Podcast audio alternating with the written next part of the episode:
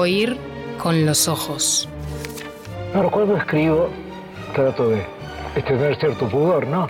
Y como escribo por medio de símbolos, y nunca me confieso directamente, la gente supone que esa álgebra corresponde a una este, fealdad, pero no es así, es lo contrario. Esa álgebra es una forma del pudor y de la emoción, desde luego. Oír con los ojos. La tarea del arte es esa, es transformar, digamos, lo que nos ocurre continuamente, transformar todo eso en símbolos, transformarlo en música, transformarlo en algo que puede perdurar en la memoria de los hombres. Es nuestro deber ese, tenemos que cumplir con él, si no nos sentimos muy desdichados. Un programa bajo los efectos de la lectura. Do we write better? Do we read better than we read and wrote 400 years ago? Oír con los ojos. Conducción. Fernando Medina. Haber podido hablar, caminar libre, no entrar o sí en iglesias, leer, oír la música querida. Junto a Lucía Campanella, Natalia Mardero y Las Karamazov. Oír con los ojos. Un programa. Para mí el acto de escribir tiene mucho de un acto de amor. Bajo los efectos de la lectura. El pie de la letra, un acto de amor, un acto de amor.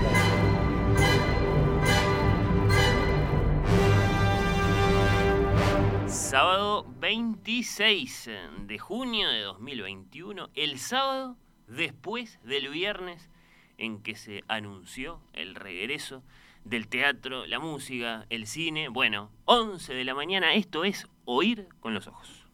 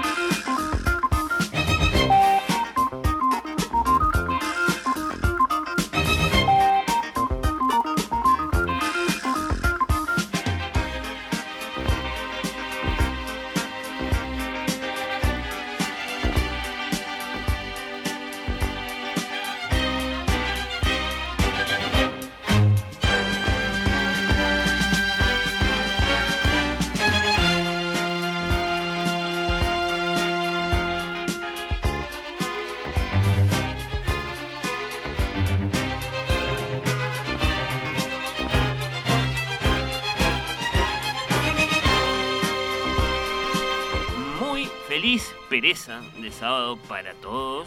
¿Qué tal? ¿Cómo les va? ¿Qué dicen? Acá estamos abriendo este oír con los ojos o bajo los efectos de la lectura y un poco bajo los efectos del café. Vamos a admitirlo, vamos a confesarlo. ¿Para qué se los voy a ocultar? Y me quedo pensando también, un poco ahora que lo dije así, ¿no? ¿Qué tal? ¿Cómo les va? ¿Qué dicen? En el saludo En Perspectiva, cada mañana a las 7 y lo contrastante que es, más allá de que yo lo imite en algunas de sus frases, líneas características, ¿no? Enos aquí, estamos dando comienzo a una nueva emisión de Oír con los Ojos, podría haber dicho. Lo contrastante que es con este otro comienzo, el de Oír con los Ojos, en esta misma radio, en el sentido de que Emiliano, y es un gran momento ese, ¿no? Yo creo que es uno de mis eh, momentos favoritos en perspectiva. El saludo inicial a las 7 es muy contrastante porque Emiliano dice eso de lunes a viernes a las 7 de la mañana. Mientras que yo eh, los saludo así, imitando algunas de las frases de Emiliano, los sábados a las 11. Así que es bien diferente, creo. Bueno, acá estamos. En la mañana posterior, decía, a la noche en que recibimos con gran alegría con una alegría de todos modos de tapabocas y sin nadie en el asiento de al lado. Mm, pero bueno, alegría al fin, qué sé yo. La noticia del regreso de los espectáculos públicos. Vuelven los conciertos, las óperas, el ballet, el cine, el cine en las salas de cine, bueno, sí, las performances, qué sé yo. Los espectáculos públicos en general, el eh, gobierno resolvió habilitar desde el 5 de julio, tan próximo. Los espectáculos públicos, las fiestas, los eventos, así como las plazas de comidas de los shoppings, que también son un espectáculo, ¿por qué no? El deporte amateur, varias otras cosas, según informan desde anoche todos los portales de noticias en Montevideo, en Canelones, en, eh, en Maldonado agregan, los cines podrán reabrir a partir del 15 de julio. Creo que son buenas noticias. Eh, habría que precisar, ¿no? Ya que se trata de un regreso mm, con protocolos eh, sanitarios, con aforos restringidos, como medidas preventivas para reducir los riesgos de contagios del innombrable. Bueno, mmm, ¿Es una vuelta entonces a la vieja normalidad? No, es una vuelta, digamos, a noviembre del año pasado. A esa forma de poder ir al teatro o al cine o a un concierto que conocemos eh, del año pasado y que no es lo que teníamos antes, pero bueno, es algo al fin, qué sé yo. Bueno, muy feliz mañana de sábado para el señor Daniel Rey. Una vez más, Daniel, capitaneando nuestro modesto barco. Un gran placer hacer radio contigo, Daniel. Los acompañamos hasta las 2 de la tarde.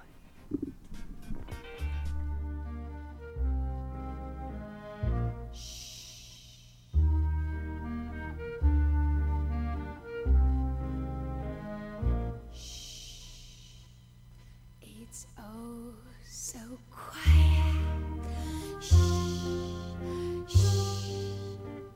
oh so still.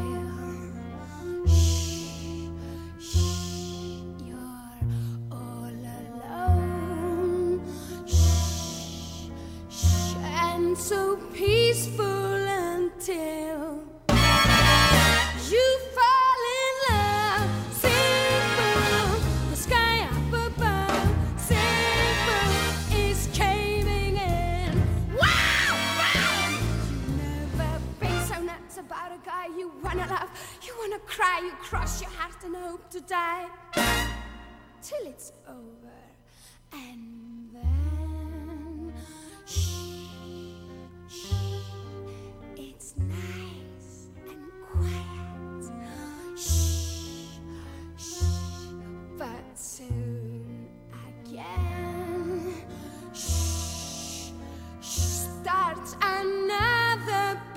riot.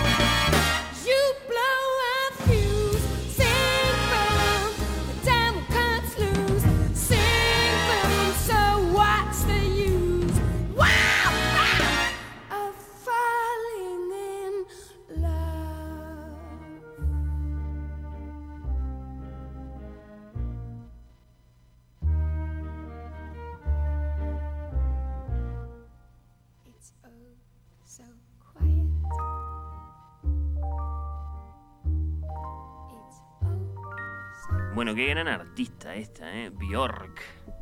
La hemos escuchado más de una vez acá en el programa. Oír con los ojos a partir de este momento junto a nuestra catadora de canciones, Candela Stewart. ¿Cómo Buen día para ti. ¿Andas bien? Buen día, bien. Yo le decía recién a nuestros oyentes eh, qué contrastante que es el saludo de oír con los ojos, que yo a veces lo hago imitando algunas de las frases de Emiliano a las 7, eh, con el espíritu esencial del saludo en, en perspectiva, porque es todos los días y a las 7 de la mañana, este es a las 11, con pereza, con café. Sí, ¿Qué te, te diría que igual a, las 11 un sábado es... A mí me hiciste madrugar hoy. Eh, es lo que estoy diciendo, sí. Eh, es muy contrastante, porque a mí me gusta saludar de todos modos. Y no hay cámaras. No, por eso. Se no, eso notaría. está muy bien. Sí, sí, es muy importante que no haya cámaras. Eh, a mí me gusta saludar con algunas de las mismas frases, ¿no? Este, enos aquí, estamos dando comienzo a una nueva emisión. Eh, los invitamos a compartir las, eh, en este caso tres, el dice cinco, horas de radio que siguen. Eh, pero claro, lo hacemos eh, en la madrugada del sábado a las 11. Yo creo que los oyentes igual eh, comparten con nosotros el sentimiento de que es un lindo momento para empezar un programa de radio. Sí, claro. Sábado a las Para estar 11. escuchándolo es un lindo momento. Para Sí. salir. Para estar haciéndolo no tanto, decís. Para estar de este lado del, del micrófono. Yo eh, tengo la, la cronobiología media Uh. trastocada, Bueno. lo que pasa. Hago todo mal según esa ciencia, no sé qué es, es una ciencia. Eh, sí, eh, tuvimos linda nota a propósito de Claro. hace poco con, con, con Romy, sí, sí, Claro. sí. Nos sentimos un poco... Por eso meto el término, porque no, Claro. lo, no lo conocía. eh, también sirvió para, digamos, aliviar algunas de nuestras culpas esa nota, evidentemente, porque no, digamos, eh, no es de puro perezosos que sentimos a veces lo que sentimos, sino que hay una razón física profunda. Mm. Yo igual te confieso que no la escuché, No, Ah, bueno, pero vi el título.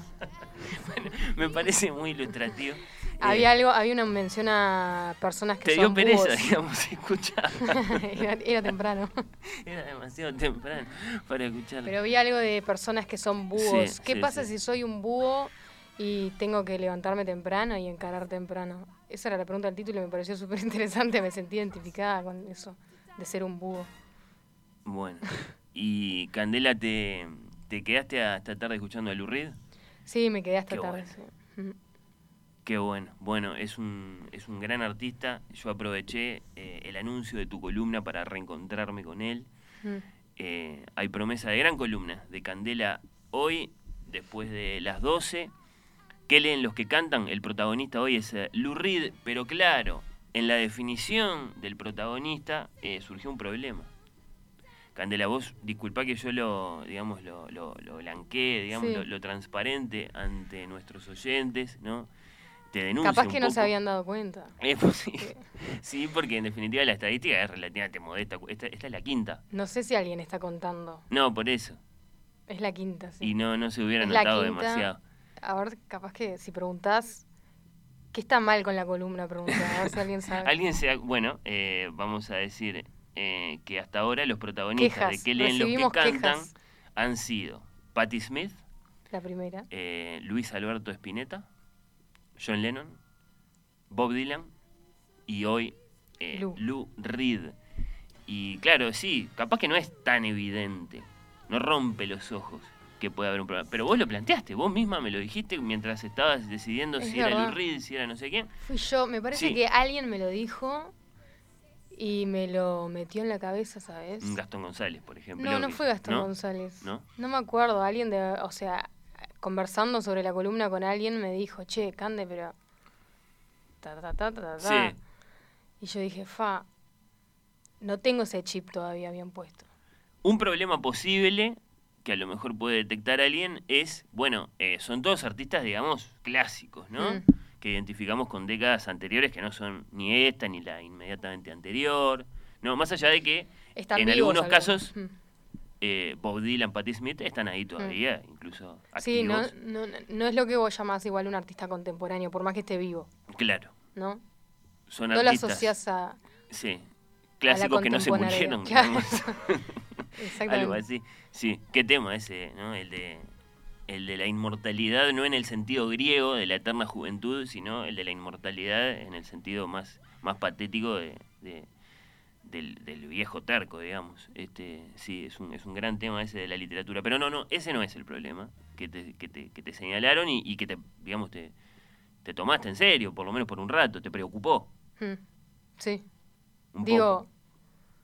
Me preocupó que le preocupara a los demás. Ahí a va. mí en realidad no me preocupa mucho.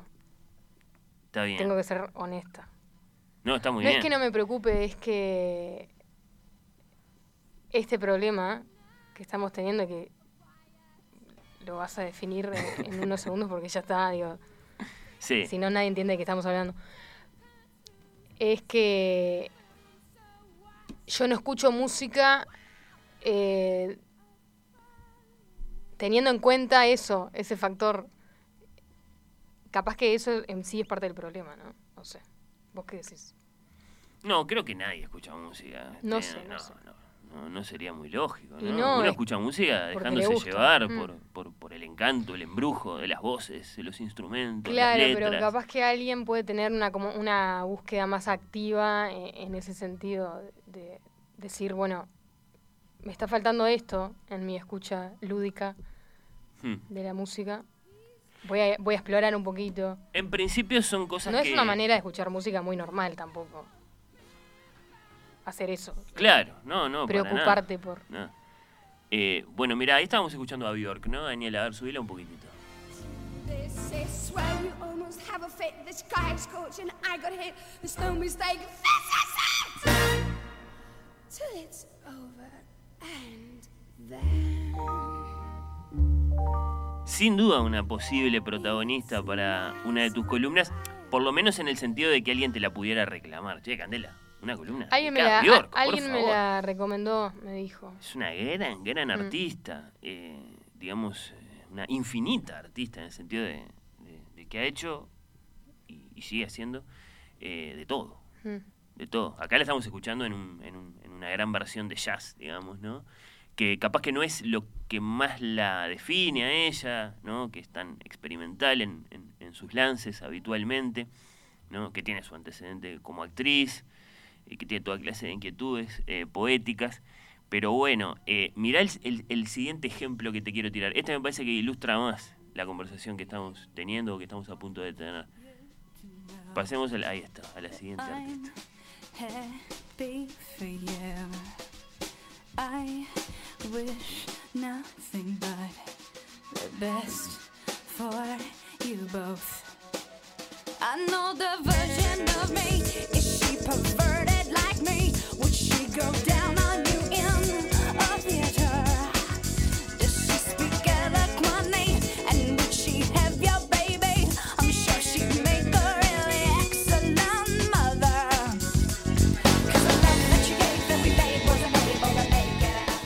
Cuando apareció este disco, el disco que contiene esta canción, lo hablamos con Nati Mardero no hace tanto, eh, una de las cosas que destacaba Natalia es que de pronto la escena musical cambió y la, digamos, noción que tenemos de- del genio femenino en la música cambió.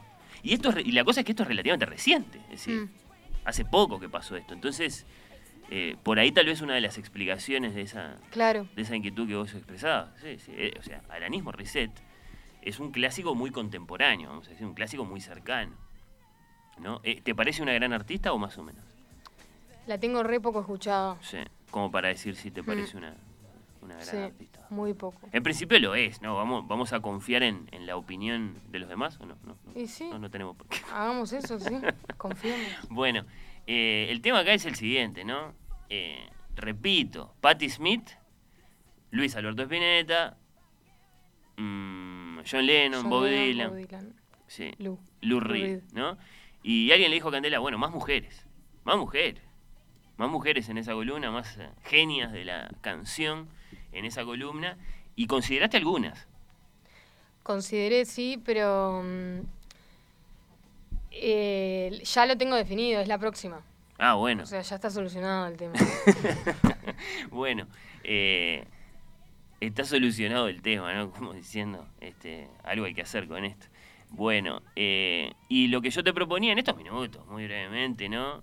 Eh, mientras desde la audiencia nuestra amiga Pía, Pía Superbiel, dice, tenés el mejor horario posible para un programa eh, de radio. Sábado a la mañana todo es optimismo y felicidad. Es cierto que, más allá de la pereza, eh, sábado de la mañana es un, es un lindo momento, como viernes de tardecita, qué sé yo.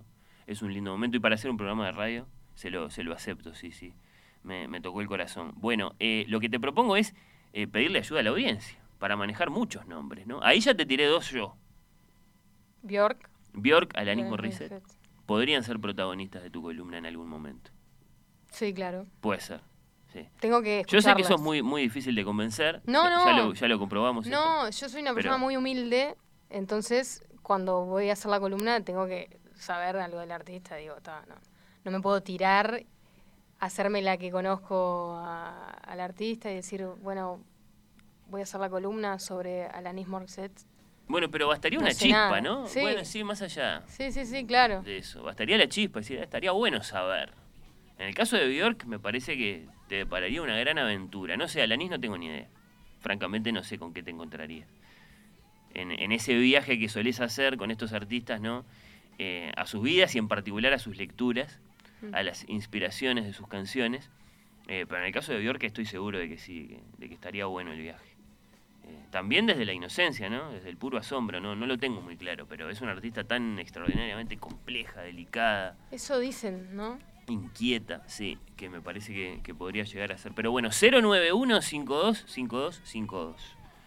Nuestra vía de contacto a través eh, de WhatsApp para tirarle a Candela nombres de grandes artistas, mujeres de la música, a las que ella podría Ayuda. dedicarles eh, una columna, a, la- a las que estaría bueno que les dedicara Estamos pidiendo ayuda. una, una columna. Sí, sí, genias de la música, de esas que, que por ejemplo considera Lucía González en su programa Atípica, ¿no? Eh, y que son, por ejemplo, las mencionadas eh, Bjork o Alanis Morissette. O bueno, lo podemos ampliar un poco. A ver, un, un ejemplo más, Daniel, por favor.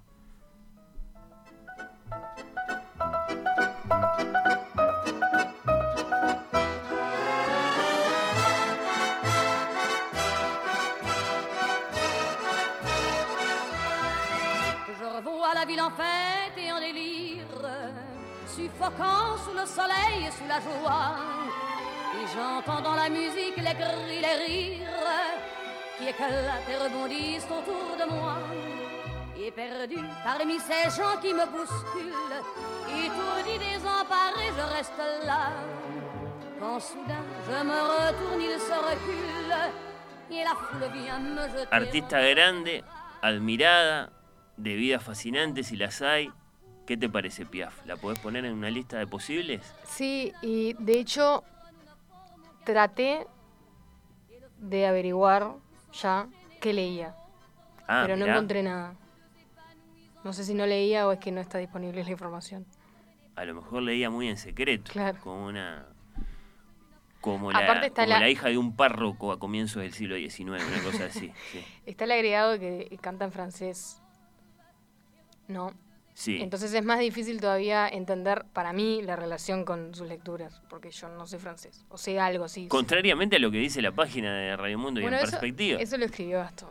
No tengo nada que ver. Dice que pronuncio bien el francés, me parece. No que hablo bien. ¿Qué dice?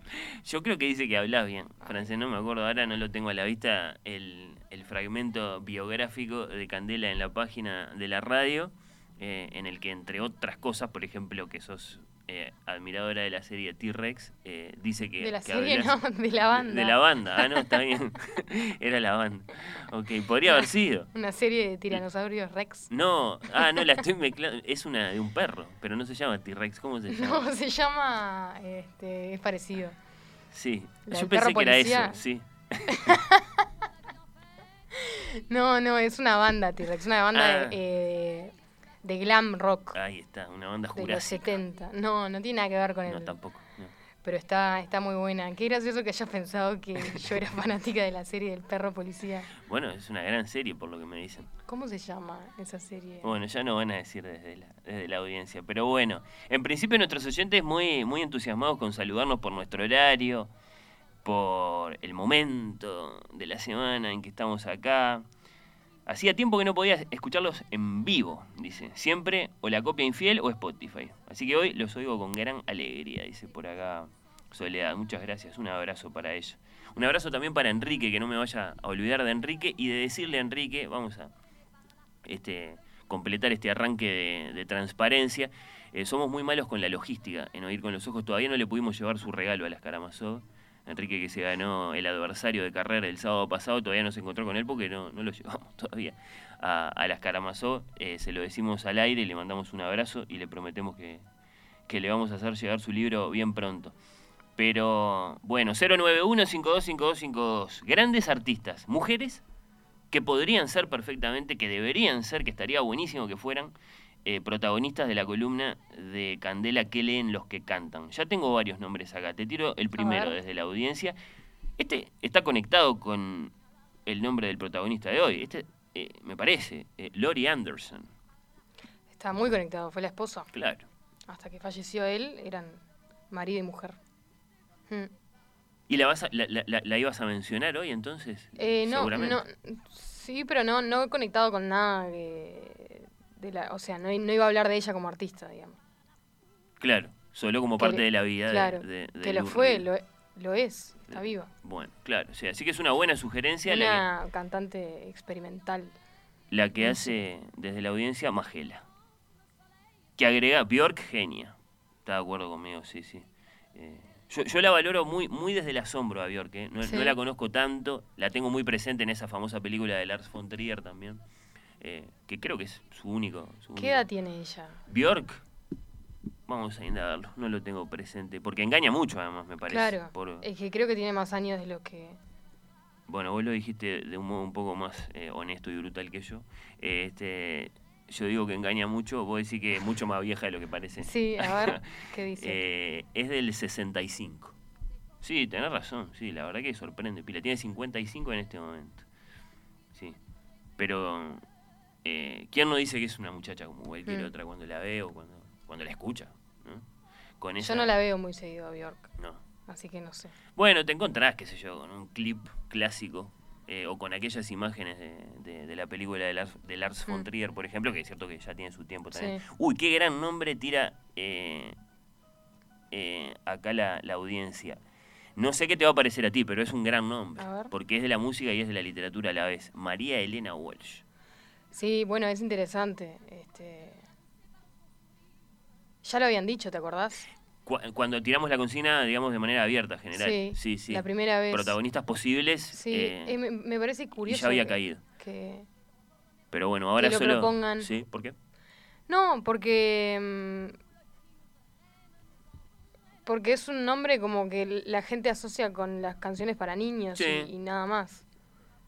Es cierto. Y no es ese el. Bueno, pero eh, aún así igual es interesante porque son canciones para niños que no son la- las canciones que No. escuchamos en, en Maya y el Oso. O sea, no, son tal canciones que cual, están buenas. tal cual. sí. Este, yo tengo una eh, que escuchaba cuando era chica que me, me recontra emocionaba esa canción. Es la única canción de mi infancia que me acuerdo. La de la vaca estudiosa. ¿La conoces? Sí, claro. Sí, bueno, sí, sí. eso tiene. Tiene una letra. No, bueno, a su manera sí, por supuesto. Eh, Sí. Esos juegos que hace María Elena con, con- las Mm. palabras, eh, Pero ta, tiene toda la, la otra con los faceta que es. aprendizajes, sí. Ella no sé si llegó a escribir. ¿Escribía?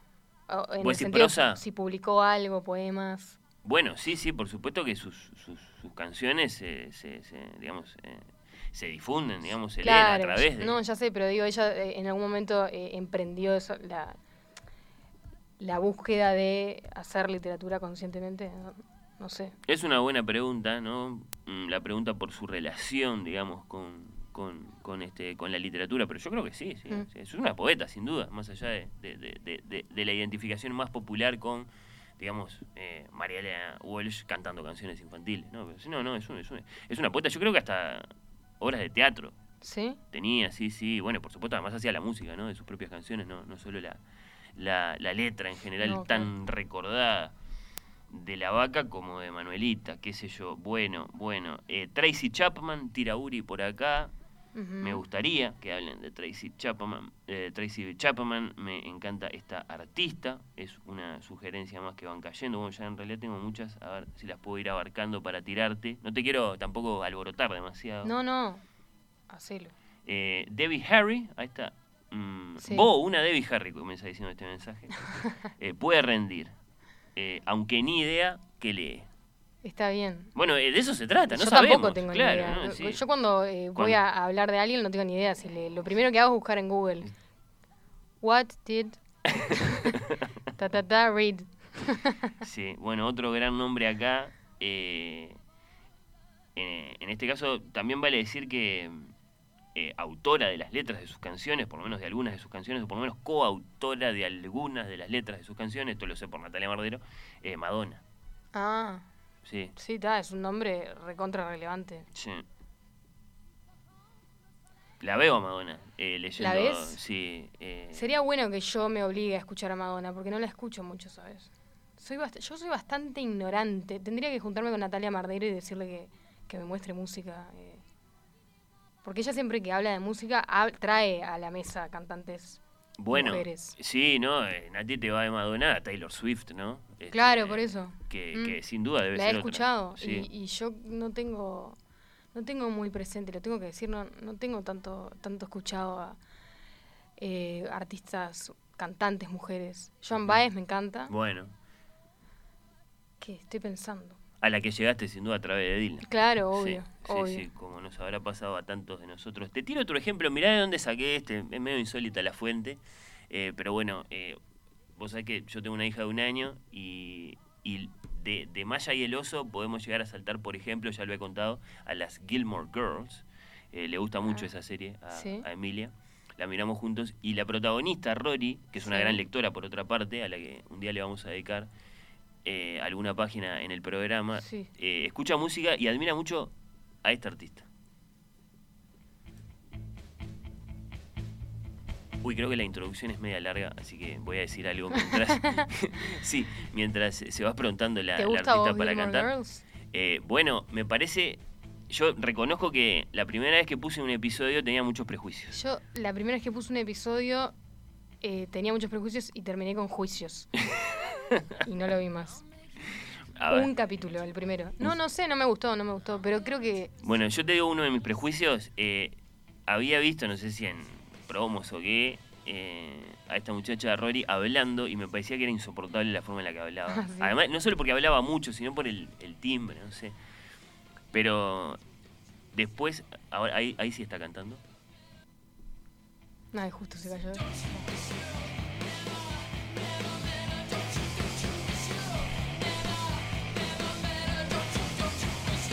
¿Cara de quién es? De Candela Sí. Stewart.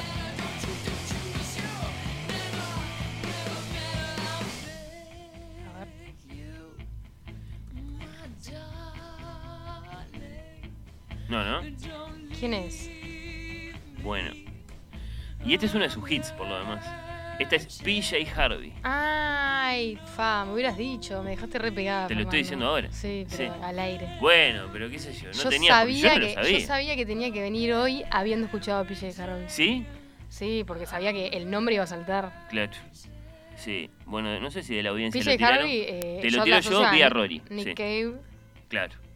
Nick Cave, ponele sí lo escucho. Pero PJ Harvey por algún motivo no. Bueno, Nick Cave lo vamos a escuchar dentro de un ratito cuando conversemos con nuestro entrevistado literario de hoy porque es uno de los protagonistas de su libro. Ah, sí. Las cosas como son y otras fantasías. De hecho, el título, Las cosas como son, eh, está tomado de una, de una canción de Nick Cave de uno de sus últimos trabajos, eh, el que se llama Ghostin. Hmm. We are all so sick and tired of seeing things as they are. Estamos todos hartos, cansados de ver las cosas como son.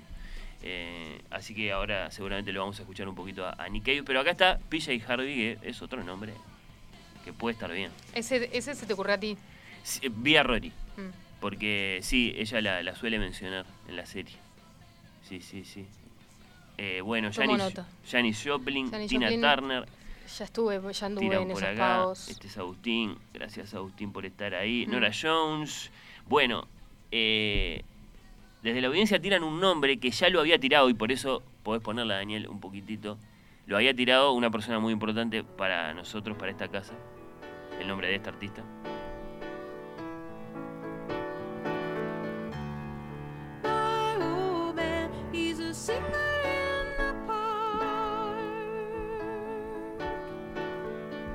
He's a walker in the rain. He's a dancer in the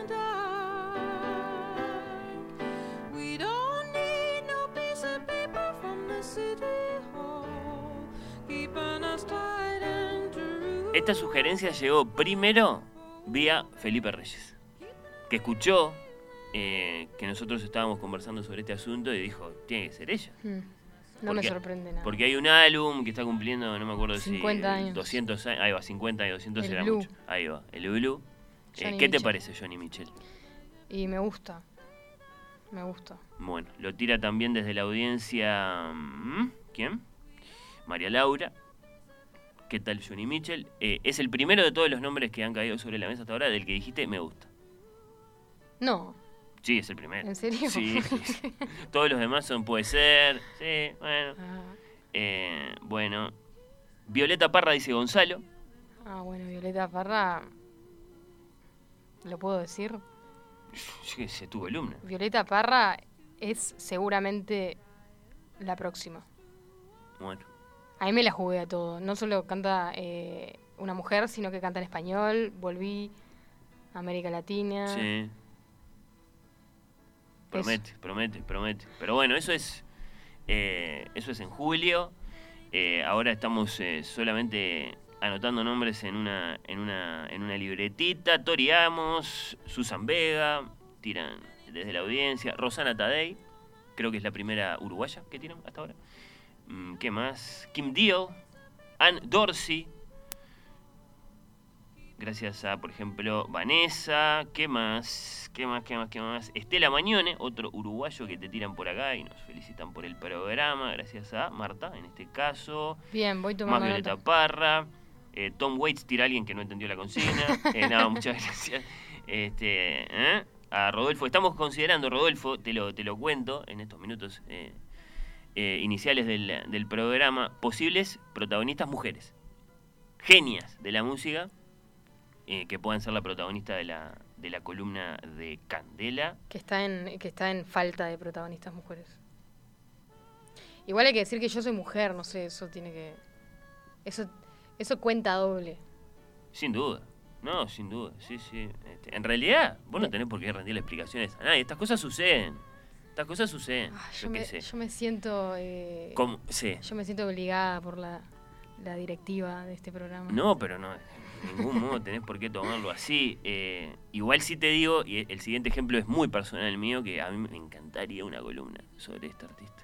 A ver.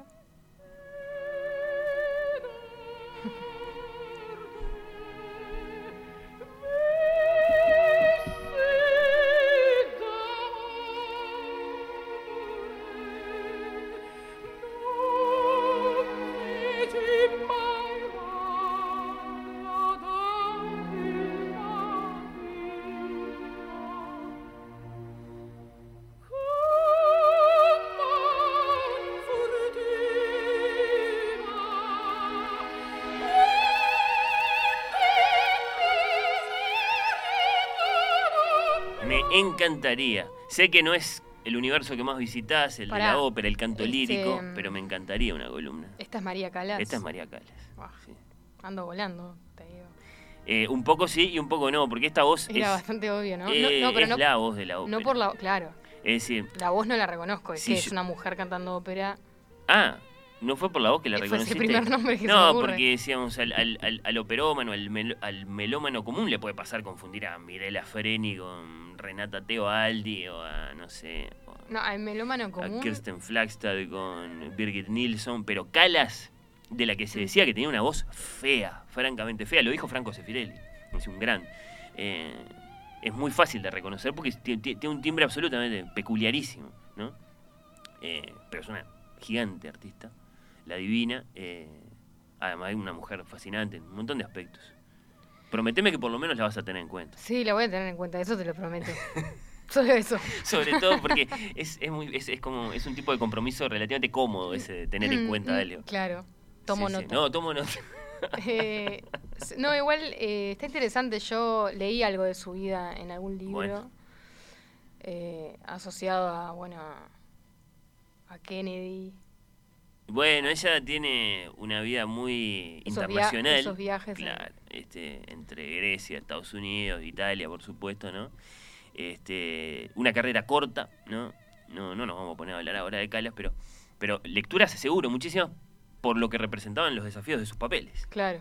Sus viajes al siglo XIX son frecuentísimos. Sí, tenía que leer para, para entender. Siglo XIX, digo yo, por, por, por, por Tosca, pero eh, tenía que viajar a la antigüedad clásica, por una Medea, por ejemplo, ¿no? Este, así que tenés tela para cortar, si quisieras, sin, sin compromiso. Bien. Sí, tomo nota. Siguiente. Sí, siguiente. No, bueno, te tiro algunos nombres más que ya estamos eh, eh, pasados las once y media y se viene la, la entrevista. Nina Simone, te tiran por acá, me parece también muy interesante. Una gran voz, Nina Re. Simone, ¿no? Sí, sí, sí. Bueno, hay oyentes que, este es Francisco, muchas gracias. Hay oyentes que celebran a Calas y la piden. Y ya piden otros nombres del mundo de, Ah, de la sí, ópera. Sí, Renata. Tebaldi. No, Tebaldi no. Tebaldi no. Eh, o sea, me gusta Tebaldi, pero... es- Teba- Tebaldi es como la rival de Calas Ah, sí. eh, en el sentido estético sobre todo, ¿no? Tebaldi era eh, el timbre perfecto. Si Calas es el timbre feo, Tebaldi es el timbre perfecto. Eh, y si Calas es la gran artista dramática, Tebaldi es la perfección vocal. Entonces por eso las rivalizan. En general está superada esa rivalidad, pero en un tiempo fue, fue muy vivo. ¿Qué más? Bueno, hay un montón de sugerencias, capaz que eh, dentro de un rato te tiro más, porque tengo un montón realmente. Mm, Judy Garland, te dicen por acá, Nacha Guevara. Mm, evidentemente Mm. algunas más convincentes y tentadoras y otras menos, ¿no? Eh, Marian Faithful, mirá, hemos hablado de ella acá. Sí. Muy admirada por, por Natalia, por Lucía, por las dos. Eh, bueno, Y ta, está muy conectada con todo el mundo del, del que ya venimos hablando. exacto. Sí, sí, sí. Este, bueno, eh, tengo un montón más, pero te los, te los, te los tiro dentro de un rato. Hacemos la pausa con un poquito Dale. para distraernos un poco de todo esto y pensar en el protagonista que sí tiene la columna de Candela hoy. Esto se llama Walk on the Wild Side. Es decir, Walk on the Wild Side. Sí. un- El hit. eh, Tal vez, ¿no? El único. La, la canción por la que, la que más lo reconocemos, ¿sí? Quienes no lo conocen. Exacto. Una caminata por el lado salvaje, Eso mismo. ¿Sí? Con unos segunditos de esto y nos vamos a la pausa. Hitchhiked away across USA. Plucked her eyebrows on the way, shaved her legs, and then he was a she. She says, Hey, babe, take a walk on the wild side. Said, Hey, honey, take a walk on the wild side.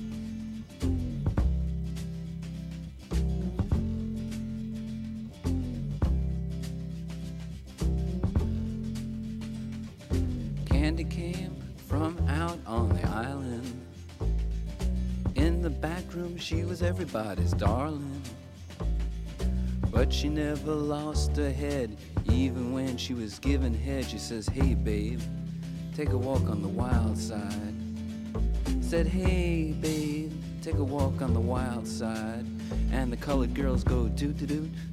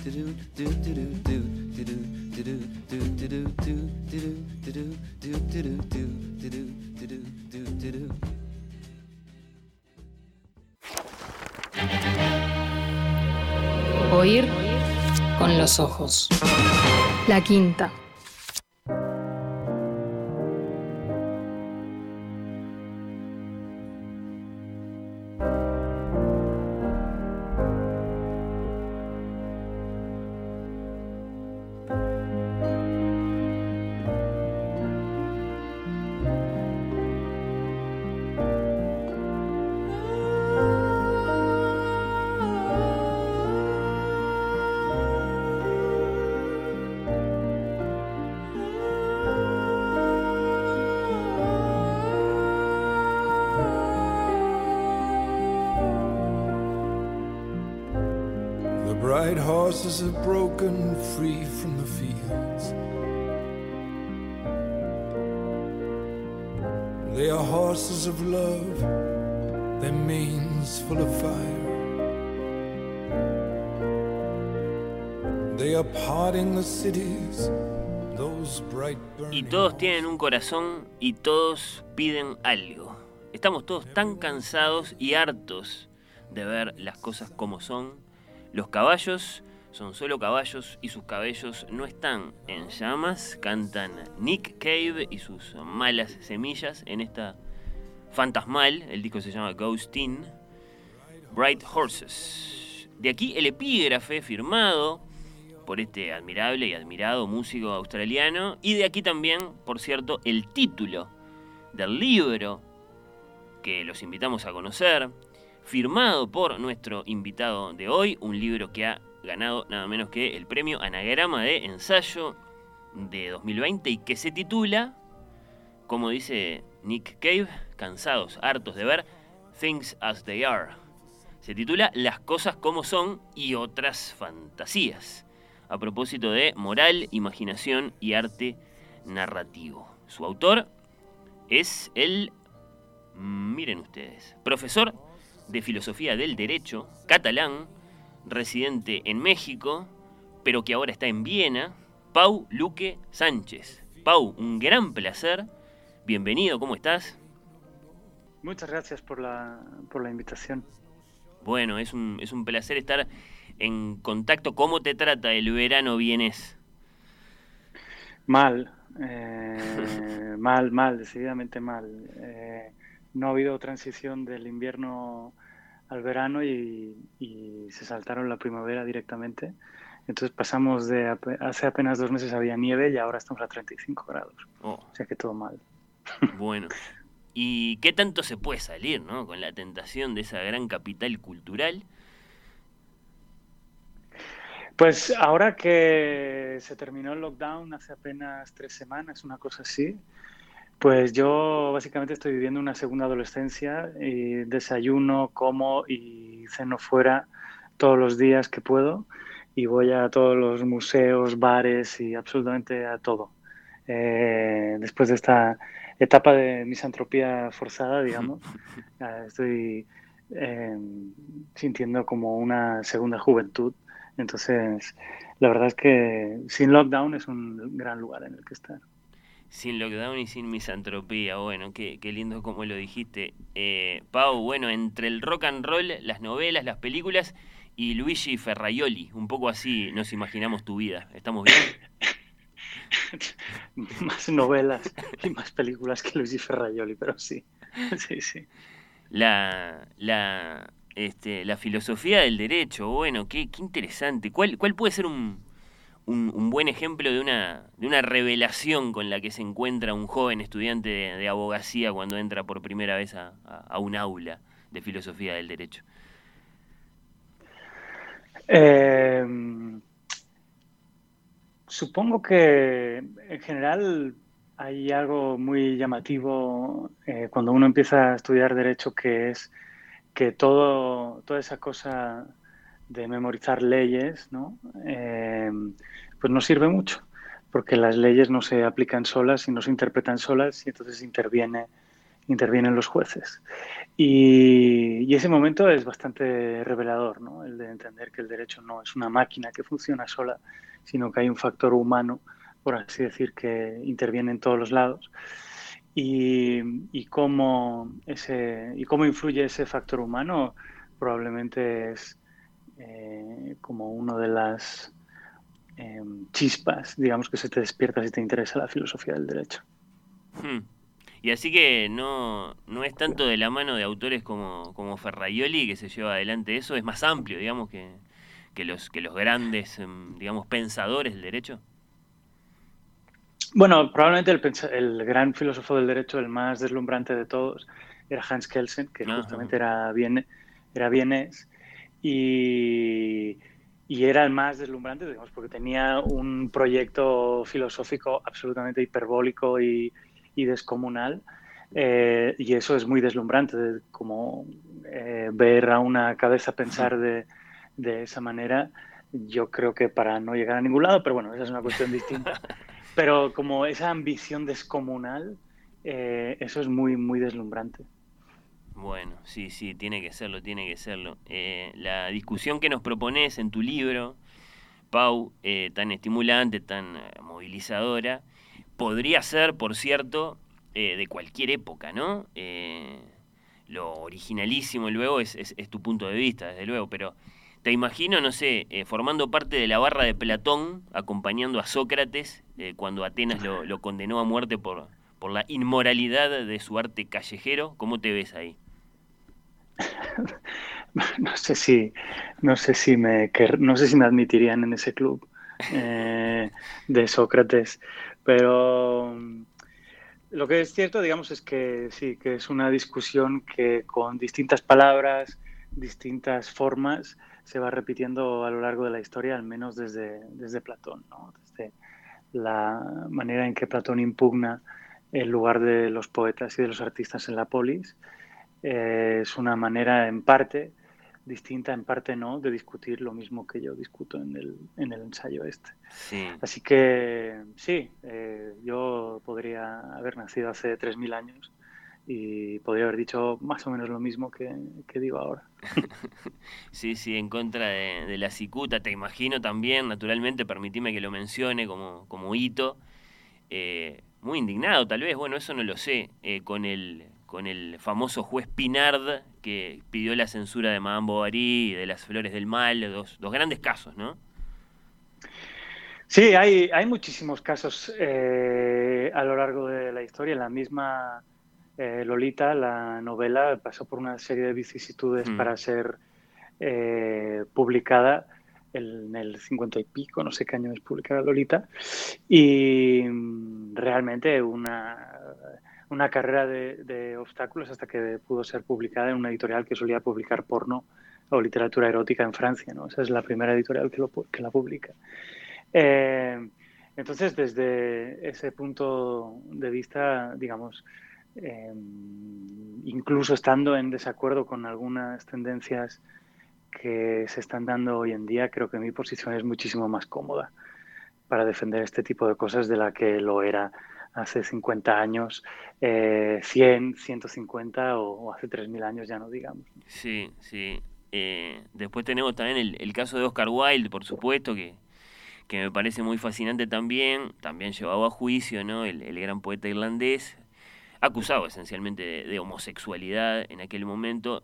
Eh, y me detengo en Oscar Wilde un instante porque vos le pedís al lector en tu libro eh, una atención, digamos, un poco más mm, detallada, complejizante, eh, a la hora de considerar aquello de no hay arte moral o inmoral, sino que hay arte, dice Wilde, bueno o malo, ¿no?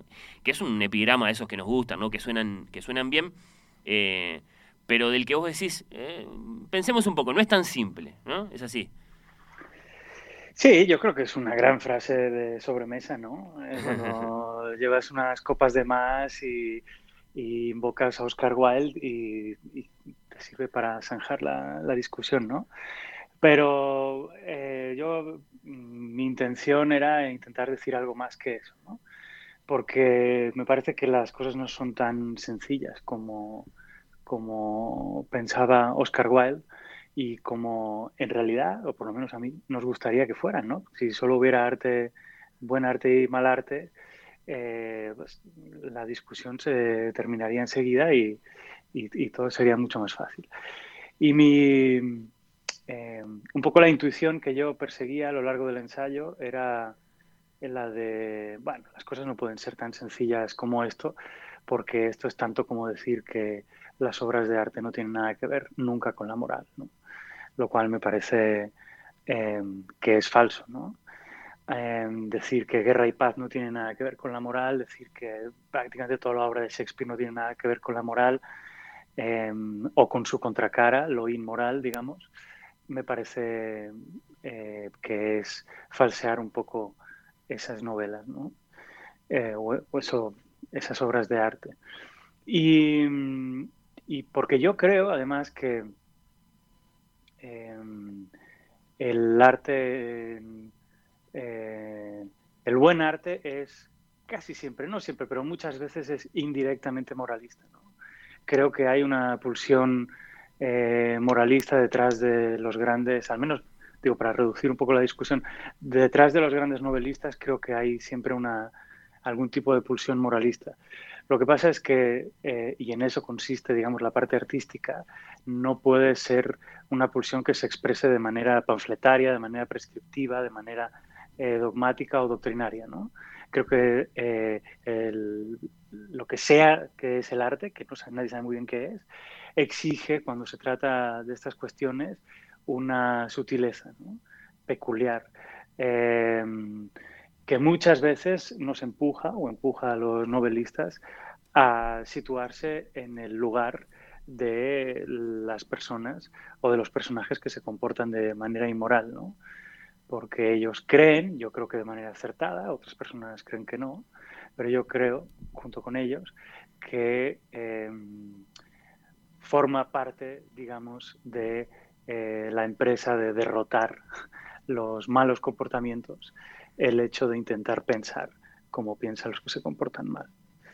Y creo que quien está detrás, digamos, quien persigue más o menos esta idea, que creo que es algo que está, porque claramente está en Tolstoy, creo que de manera eh, como desde el closet, por así decir, también está en Nabokov, eh, creo que también está en Iris Murdoch y definitivamente está en Nick Cave, ¿no?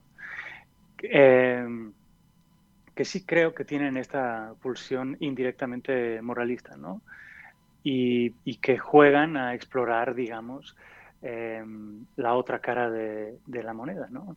La otra cara de la moneda que es la cara de los malos comportamientos, ¿no? yo tengo la... Esto no es algo que ellos digan, pero yo tengo la impresión, o así interpreto yo su obra, que mm, ellos creen que es posible conocer eh, la vida virtuosa si nos imaginamos el, vicio, pero no es posible conocer el vicio si nos imaginamos la vida virtuosa. O sea que el bien, llamémosle como queramos, se conoce a través del mal, pero el mal no se puede conocer a través del bien. Y yo creo que ellos se dedican a explotar sistemáticamente eh, esta, mm, no sé si llamarlo intuición, eh, observación, como esta eh, iluminación, a lo mejor, por usar un término un poco extraño, pero yo creo que va, va sobre eso, ¿no? Entonces, muchas veces esta acusación de, que reciben este tipo de autores, ¿no? de ser autores inmorales, eh, creo que obvia que la pulsión, la energía, digamos, que les impulsa a tener y a desarrollar el tipo de inquietudes artísticas que tienen, eh, es en realidad una pulsión moralista. Lo que pasa es que creen que eh, para perseguir una pulsión moralista en el arte hay que imaginarse personajes inmorales. Hmm, Personajes inmorales, que por supuesto no es lo mismo que artistas eh, inmorales, ¿no? Y manejábamos eh, varios ejemplos ilustres, digamos, pero, pero bueno, nosotros acá en el siglo XXI, eh, con muchos ecos del, del siglo XX todavía muy, muy presentes, eh, tenemos nuestras propias sensibilidades, ¿no? Fácilmente eh, crispadas. Eh, yo te quiero preguntar esto porque eh, vos enumerabas allí algunos de los ejemplos que manejas en el libro y que evidentemente tienen que ver con, bueno, con, tu gusto por la lectura o, la música o, el cine también que después aparece.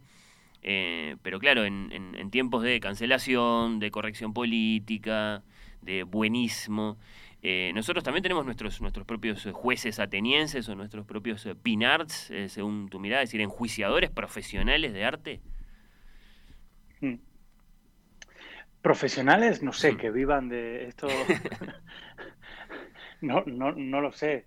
Eh, mm, digamos, la eh, esta em, digamos deriva que creo que o sea todos tenemos un juez dentro yo creo que cuando nos dan eh, el lenguaje eh, de enjuiciar, ¿no? Cuando nos cuando aprendemos ideas como la de culpable inocente, ya sea a través de las ficciones judiciales, a través de, de la religión en, en algunos casos de algunas religiones, eh, a través de la educación de nuestros padres, digamos, yo creo que cuando eh, nos enseñan un determinado lenguaje, nos meten a un juez potencial dentro a todos. ¿no?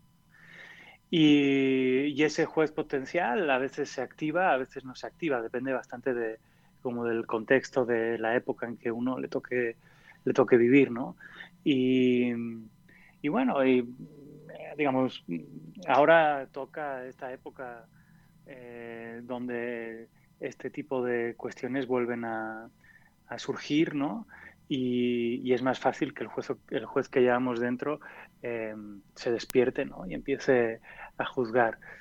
Eh, por otro lado, tengo que decir que, que yo, al menos, mm, mm, no, ¿cómo decir?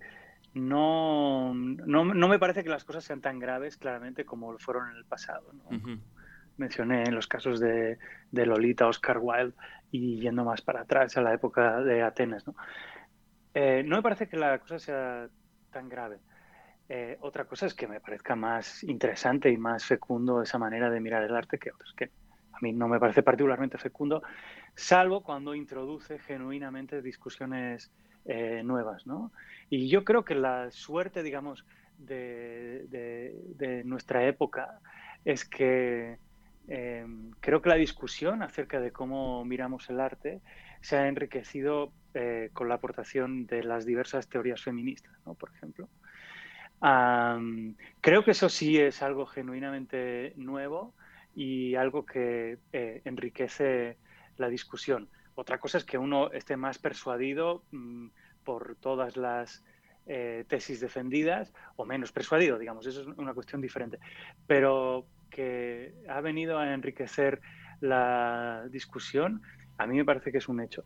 Y que yo he aprendido muchísimo, por ejemplo, leyendo a Rebecca Solnit, ¿no? Eh, un artículo maravilloso sobre Lolita, con el cual yo no estoy muy de acuerdo, digamos, pero es una, es una perla. Ah, o, o, di- o di- o digamos, o diversas eh, filósofas, yo menciono una en el, en el libro, se llama Kate Mann, que, que vienen a eh, impugnar o a poner en tela de juicio ¿no? el punto de vista del narrador. ¿no? Si el punto de vista del narrador es el de la persona que está en la relación fuerte de poder o el de la persona que está en, en el lado débil, digamos, de la relación de poder y cómo eso permea toda la novela y nos ofrece eh, un punto de vista distinto. ¿no? A mí me parece que eso ha venido a, enriquecer la, la discusión. Otra cosa distinta, digamos, es que si que eso sean, digamos, razones suficientes como para eh, enjuiciar como inmoral eh, novelas como las de Nabokov o incluso como las de Iris Murdoch, que en realidad creo que son mucho más bestias que las de, que las de Nabokov. Eh, entonces yo, digamos, como en todo, en casi todo esfuerzo eh, intelectual y, y sensible, creo que hay cosas que me persuaden más y otras que me persuaden menos, pero eh, creo que no hay, creo que no hay tantos jueces atenienses como a veces nos pensamos. Esa es Mm. mi, mi impresión. Vos le haces una recomendación al lector de Lolita o más bien al padre o al docente que se van a referir a la lectura de Lolita a propósito del personaje eh, pedófilo. Eh, digamos, ¿cuál es bien esa, esa, esa recomendación?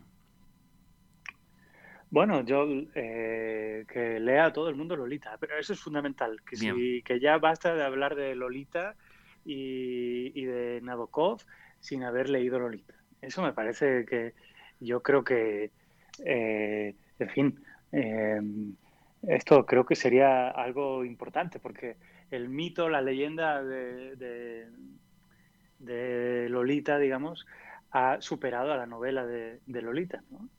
Entonces el arquetipo de Lolita, ¿no?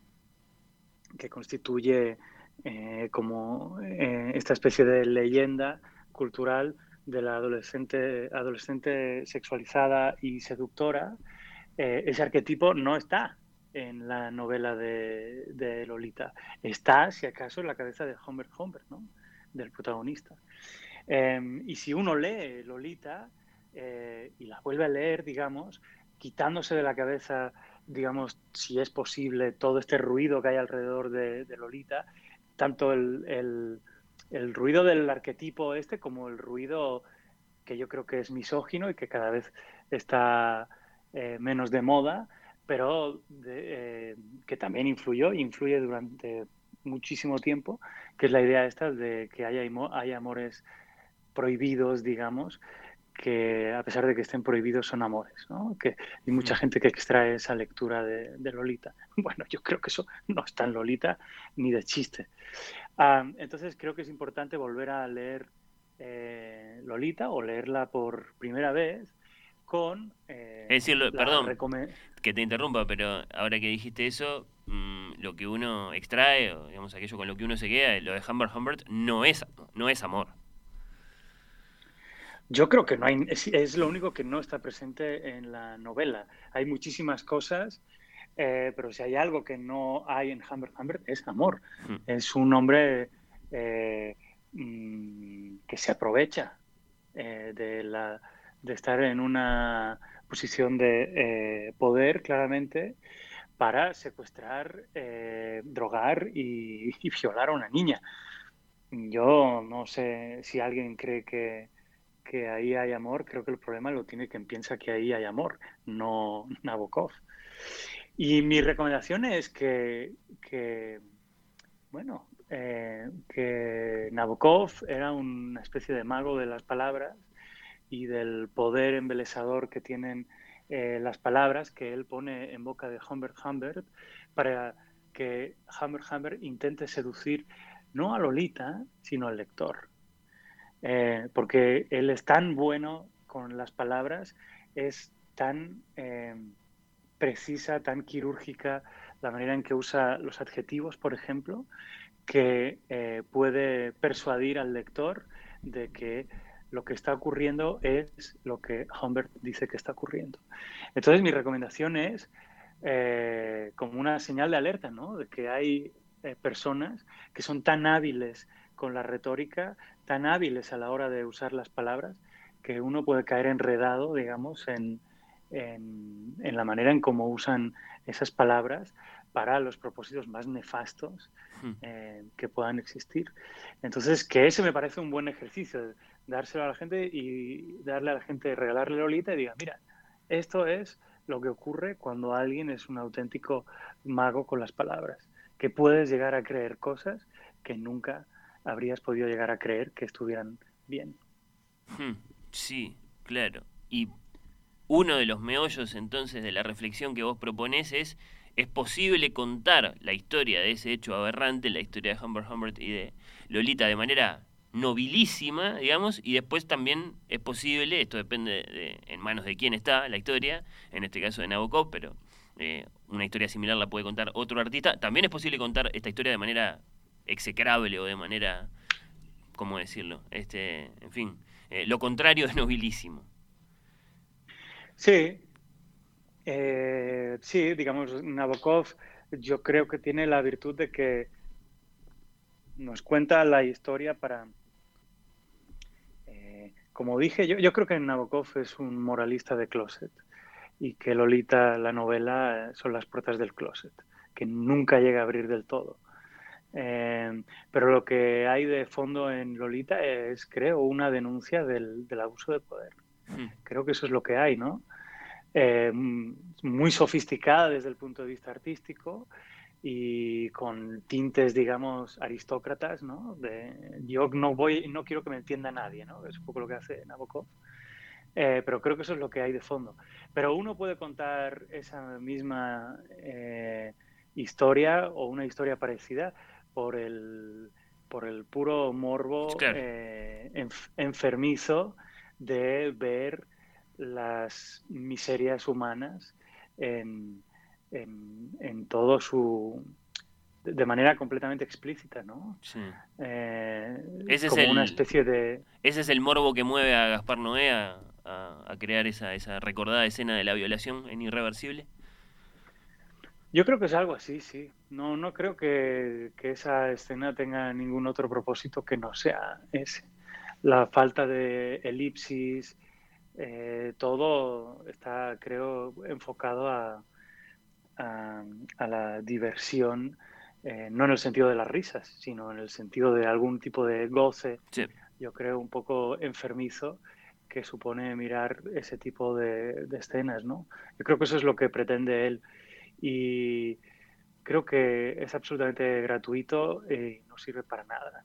Eh, me parece una escena destinada a intentar escandalizar y a poner calientes a, a un montón de tipos. Más allá de eso, no, no creo que tengan absolutamente ningún mérito. Ni siquiera, digamos, ni esa escena, creo, ni, ni la película en general, tienen una cosa muy llamativa, que es lo de estar contada al revés, Sí. que eso es una cosa muy, formalmente muy interesante, pero es una película que si te la cuentan del derecho y no del revés, te parece eh, una... eh, en fin, no, no sé, no sé qué adjetivo usar, pero ah, me parece que es todo gratuito y arbitrario y, y, y morboso. Bueno, y ahí capaz que eh, estamos, estamos, digamos, tenemos, tenemos un buen pie eh, para uno de los temas fundamentales de- del libro, de las cosas como son, el libro de, de Pau Luque. Eh, en, en nuestro programa, Pau, un, un tópico es, sin imaginación no hay tolerancia posible, ¿no? Eh, volvemos a eso muchas veces. Contanos, por favor, ¿a qué te referís cuando hablas de virtudes morales perfectas y virtudes morales imperfectas? Que ahí es donde entra eh, la imaginación, y evidentemente la imaginación es, es muy importante a la hora de, de, de- saber ante qué clase de obra de arte estamos. Sí, eh, el- las virtudes perfectas son aquellas actitudes y comportamientos que tenemos eh, o que deberíamos tener en que no hay rastro de inmoralidad, ¿no? Todo encaja de manera ar- armónica, de manera perfecta. Eh, nadie sale dañado y nadie y nada que apreciemos o que valoremos o que consideremos valioso eh, sale perjudicado.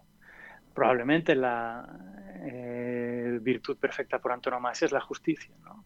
Cuando una cosa es justa, pues simplemente es justa. ¿no? Mm, desde el punto de vista filosófico no hay ningún eh, tipo de daño. Las virtudes imperfectas, en cambio, son pues, actitudes, comportamientos que consideramos valiosos, pero eh, que son compatibles con algún grado de inmoralidad. ¿no? Por ejemplo, una virtud imperfecta que yo aprecio particularmente es la de la compasión. Hmm. La, se puede ser compasivo con personas que son inmorales. ¿no?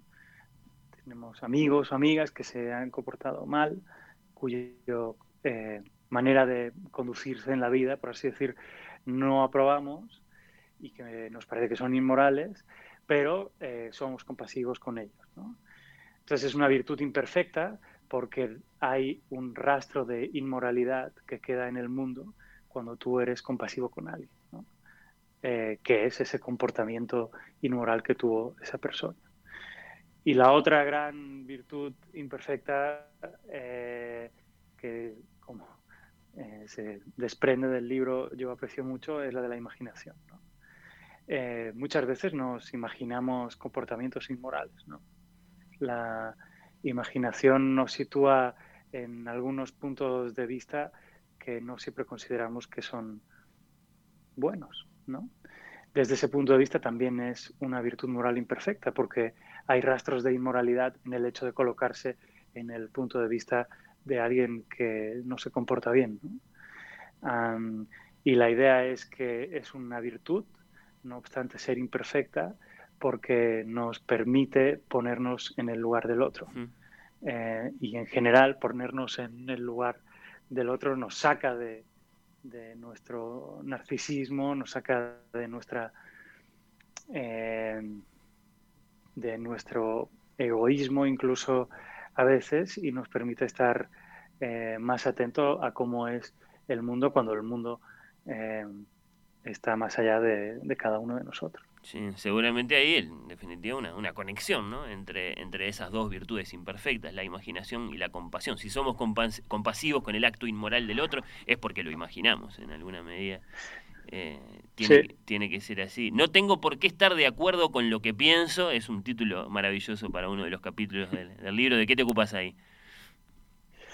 Eh, bueno, la frase es eh, una frase genial de un futbolista eh, chileno, si no recuerdo mal, Carlos Caselli, que me parece una frase genial, ¿no? Y es, bueno, la idea de no tengo por qué estar de acuerdo con, con lo que pienso es algo que nos ocurre permanentemente, ¿no? En situaciones absolutamente banales de nuestra vida y en situaciones completamente importantes de, de nuestra vida, ¿no? Que es la idea de que no todo lo que se te pasa por la cabeza, no todo aquello que imaginas, te parece bien. Tenemos como una capacidad de desdoblamiento mental o, o de distanciamiento eh, mental respecto de las cosas que, que pensamos, ¿no? Y yo creo que la imaginación consiste básicamente en eso. Y, y que lo que hacen los eh, artistas, los novelistas, los músicos que, usan la imaginación para elaborar pues novelas o discos o, o películas es básicamente no estar de acuerdo con, con lo que piensan, ¿no? Es un esfuerzo de, de- un esfuerzo por ponerse a sí mismos en lugares eh, insospechados, ¿no? Am, porque, bueno, pues es muy rara la idea, si uno lo piensa bien, es muy rara la idea de tener una facultad mental y no usarla. ¿no? Porque la, la imaginación no deja de ser una facultad mental, digo, no, no, es, no es otra cosa y que posibilita esto de no estar de acuerdo con lo que uno piensa, con lo que uno imagina. Y yo pi- pienso, digo, bueno, ¿por qué eh, debería sancionarse la imaginación? ¿Por qué debería sancionarse una facultad mental? Entiendo que se sancionen eh, comportamientos, ¿no? Me, me parece muy razonable, pero que se sancionen eh, facultades mentales, eso es una idea muy extraña, ¿no? Eh, y bueno, y ese es un. Y tenemos hilos de eso, ¿no? que- Sí, sí. Sí. Y ese es un capítulo en el que, bueno, exploro varias eh, discusiones, ¿no? Alrededor de, de, si el artista suele, es decir, ¿por qué hay veces en que atribuimos al artista los puntos de vista de los personajes que ha creado, ¿no? Eh, y yo no tengo duda que a veces es así, pero también no tengo duda de que la mayor parte de las veces cuando eh, la imaginación está en juego no es así. Y considero ahí varios, varios casos, ¿no? Eh, que en realidad, digamos, mm, eh, esto solo quiere, esto es algo bastante básico. En, el fondo, no creo estar diciendo nada particularmente nuevo ni, ni, ni nada que zanje ninguna discusión, ¿no? Pero es una especie de mero recordatorio, si quieres, con otras palabras, con las palabras del hallazgo que hizo Carlos Caselli. Eh, es poner con otras palabras algo mm, que hace milenios ya que, que está en marcha. Bueno, se titula, repito, el libro que los estamos invitando a conocer, Las cosas como son y otras fantasías, lleva el sello de Anagrama y repito que ha sido premio Anagrama de ensayo en 2020. Pertenece a ese género tan mm, querido y placentero, el del ensayo, ¿no? De Montaigne de Francis Bacon, mm, para acá. Eh, vale la pena subrayar el, el- el placer de cada tanto reencontrarse con este género, el placer de leer ensayos. Este es uno muy bueno acerca de todos estos temas que apenas en insinuaciones, en esbozos, hemos dialogado hoy con su autor, Pau Luque Sánchez, mm, catalán, que reside en México, que ahora está en Viena y que tuvo la amabilidad de atendernos. Muchas gracias por estos minutos. Que tengas, que sigas teniendo muchos lectores con, con tu libro. Un abrazo y ojalá nos reencontremos en algún momento. Ojalá que sí. Les agradezco mucho la, la invitación y me hace muy feliz haber hablado con Uruguay. Hasta pronto. Hasta pronto. Those bright burning horses. And everyone is hiding, and no one makes a sound. And I'm by your side, and I'm holding your hand. Oír con los ojos. La quinta.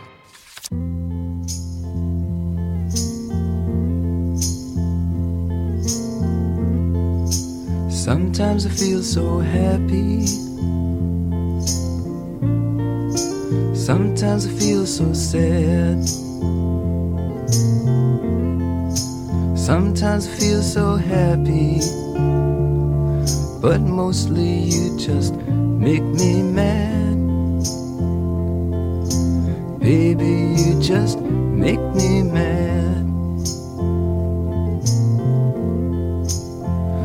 Linger on.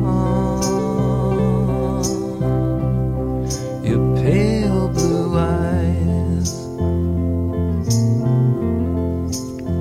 linger on. Your pale blue eyes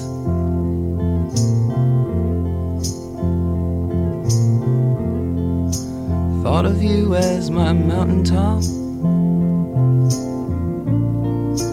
Thought of you as my peak.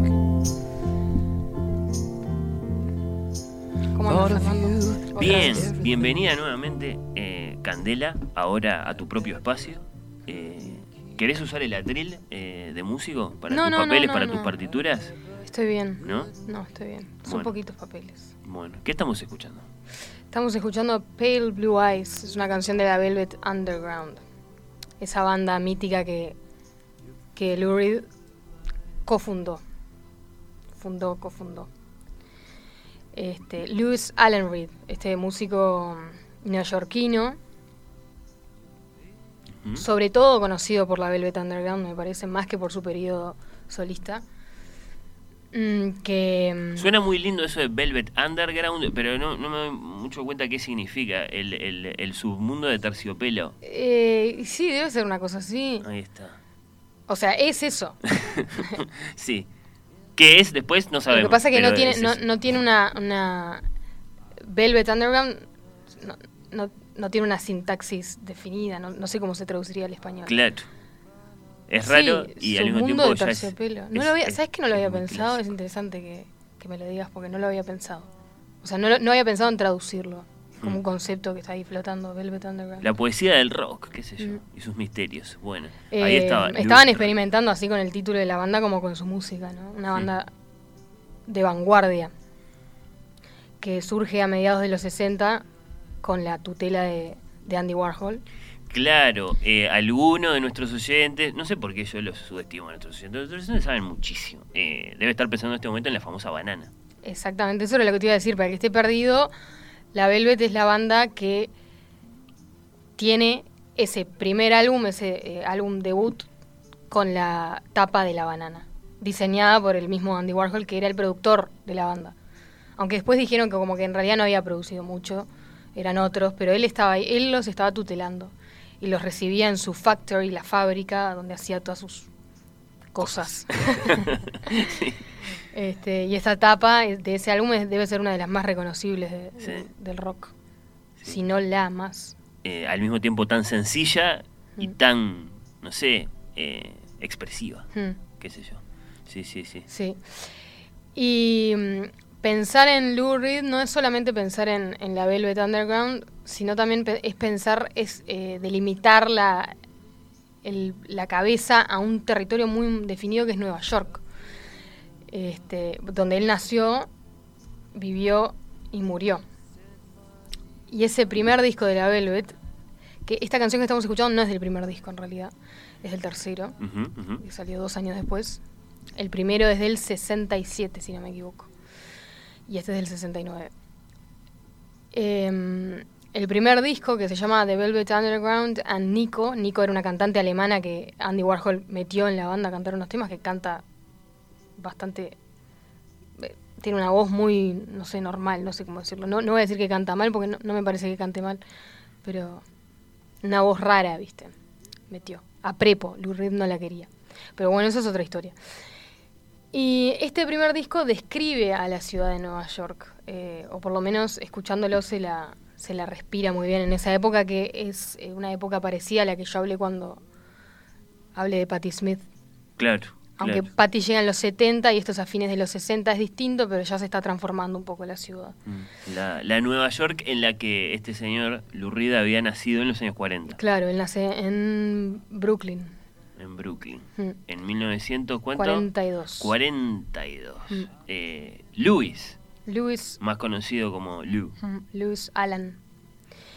Y mm, este disco que describe Nueva York es eh, fue bastante o sea fue reconocido por o es reconocido ahora por, por mostrar otra cara de Nueva York que en ese momento no, no se mostraba con todo lo feo de la ciudad lo, Mm. fe- lo feo entre comillas que todo eso que se barre abajo de la alfombra de- en todas las ciudades cosmopolitas eh, pero sobre todo en Nueva York en esa época digo lo feo de la ciudad o sea en un juicio muy rápido y muy superficial o estético eh, creo que justamente lo que Lou Reed quería hacer era embellecer eh, lo que la gente prejuzgaba como feo y como, como raro eh, o monstruoso. Él quería darle un valor a esas cosas, un reconocimiento, no sé, este, cosas como lo- las historias de los outsiders, los marginados, claro. las drogas duras, el- la violencia, la violencia en general, la violencia sexual, la violencia callejera, el sadomasoquismo, la muerte en general. En- o sea, en una época en la que eh, a fines de los 60, si vos te situás en el mundo, lo que se está cantando es sobre la paz y el amor. O sea, estaban los Beatles cantando All You Need Is Love y eh, el año siguiente estaba Lou Reed cantando una oda a la heroína. Hmm. Y eso era bastante, eso era bastante nuevo. ¿Y por Eh, qué una oda a la heroína? ¿Por, por, por- por provocar? tiene una- Porque era lo que estaba pasando y entonces... Era lo que le, creo que era lo que le estaba pasando a él. Eh, la letra, la letra es como un tipo que se renuncia a seguir viviendo y dice voy a, ah, por lo menos voy a aliviar el dolor. Voy a abandonar este, me- no, no me acuerdo bien cómo dice, pero es algo así como elijo abandonarme y she's my wife dice en un momento, es mi esposa, la heroína. Hmm. Es todo muy oscuro. eh, eh, y todas las letras de este primer álbum son, están con un, hechas, escritas con un lenguaje recontra llano, que no tiene metáforas, no tiene alusiones poéticas. Es, Y él tiene veintipico de años. él tiene, es en el 67 y él Sí. nació en el 42, Sí, así 25. que tiene 25. O 24. Y mm, son historias todas las canciones de este disco, historias que Andy Warhol les decía, eh, le decía a Lu sobre todo, no modifiques tus letras cuando las estés grabando, no, no las no les des una, una pulida, no, dejalas como las escribiste y que la gente las pueda entender, no trates de, de- de enderezarlas, de, de darles otro nivel, así como te salieron, déjalas. Y, y eso y es lo que logra, ¿no? Que, que la gente se... Aunque no fue un disco muy exitoso en su momento. Hay una cita famosa de Brian Eno, Eno un músico inglés que dijo alguna vez que ese primer disco lo, comp- lo compraron 30.000 personas, que no es nada. Para hacer la Velvet Underground, lo que es hoy, no lo compró nadie. 30.000 personas, pero esas 30.000 personas después formaron una banda. Por eso la, la, la influencia que se le atribuye a la Velvet Underground. Porque la tuvo, o sea, se trazan sus...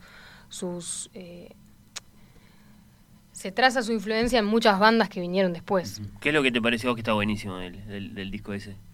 Es decir, es recontra. eh, es recontra original, ¿no? era algo totalmente nuevo que no se estaba escuchando para nada en ningún lado. El, mismo el sonido es como un sonido muy crudo, muy. Muy despojado. Creo que los sonidistas renunciaron grabando ese, ese disco y dijeron: No, yo no puedo grabar esto. ¿Qué es esto? Yo creo que se define bien si decís es un disco experimental del rock. Dentro de lo que es rock, ¿no? Tampoco era una cosa eh, que no la podés definir, es rock. Pero es algo nuevo. el, el viaje profundo poético de él, el aporte estético de Andy Warhol, se juntaron Claro. varias cosas ahí. John Cale, que venía de, de sí formar parte de una banda, ahí sí, de, de música muy, muy experimental eh, en Inglaterra. Se combinan un montón de cosas, En realidad, entonces, la esposa de Lou Reed no era la heroína, era la música. claro. Sí, sí. Y él sale, de todos modos, de eso, porque si no, eh, no se hubiera muerto como se murió hace no tanto. Sí, en el 2013. Por eso. Sale, Sale. Vivió, vivió bastante, la verdad. Eh, estaba en la lista de los que se esperaban que se murieran Keith Richards primero y Lou.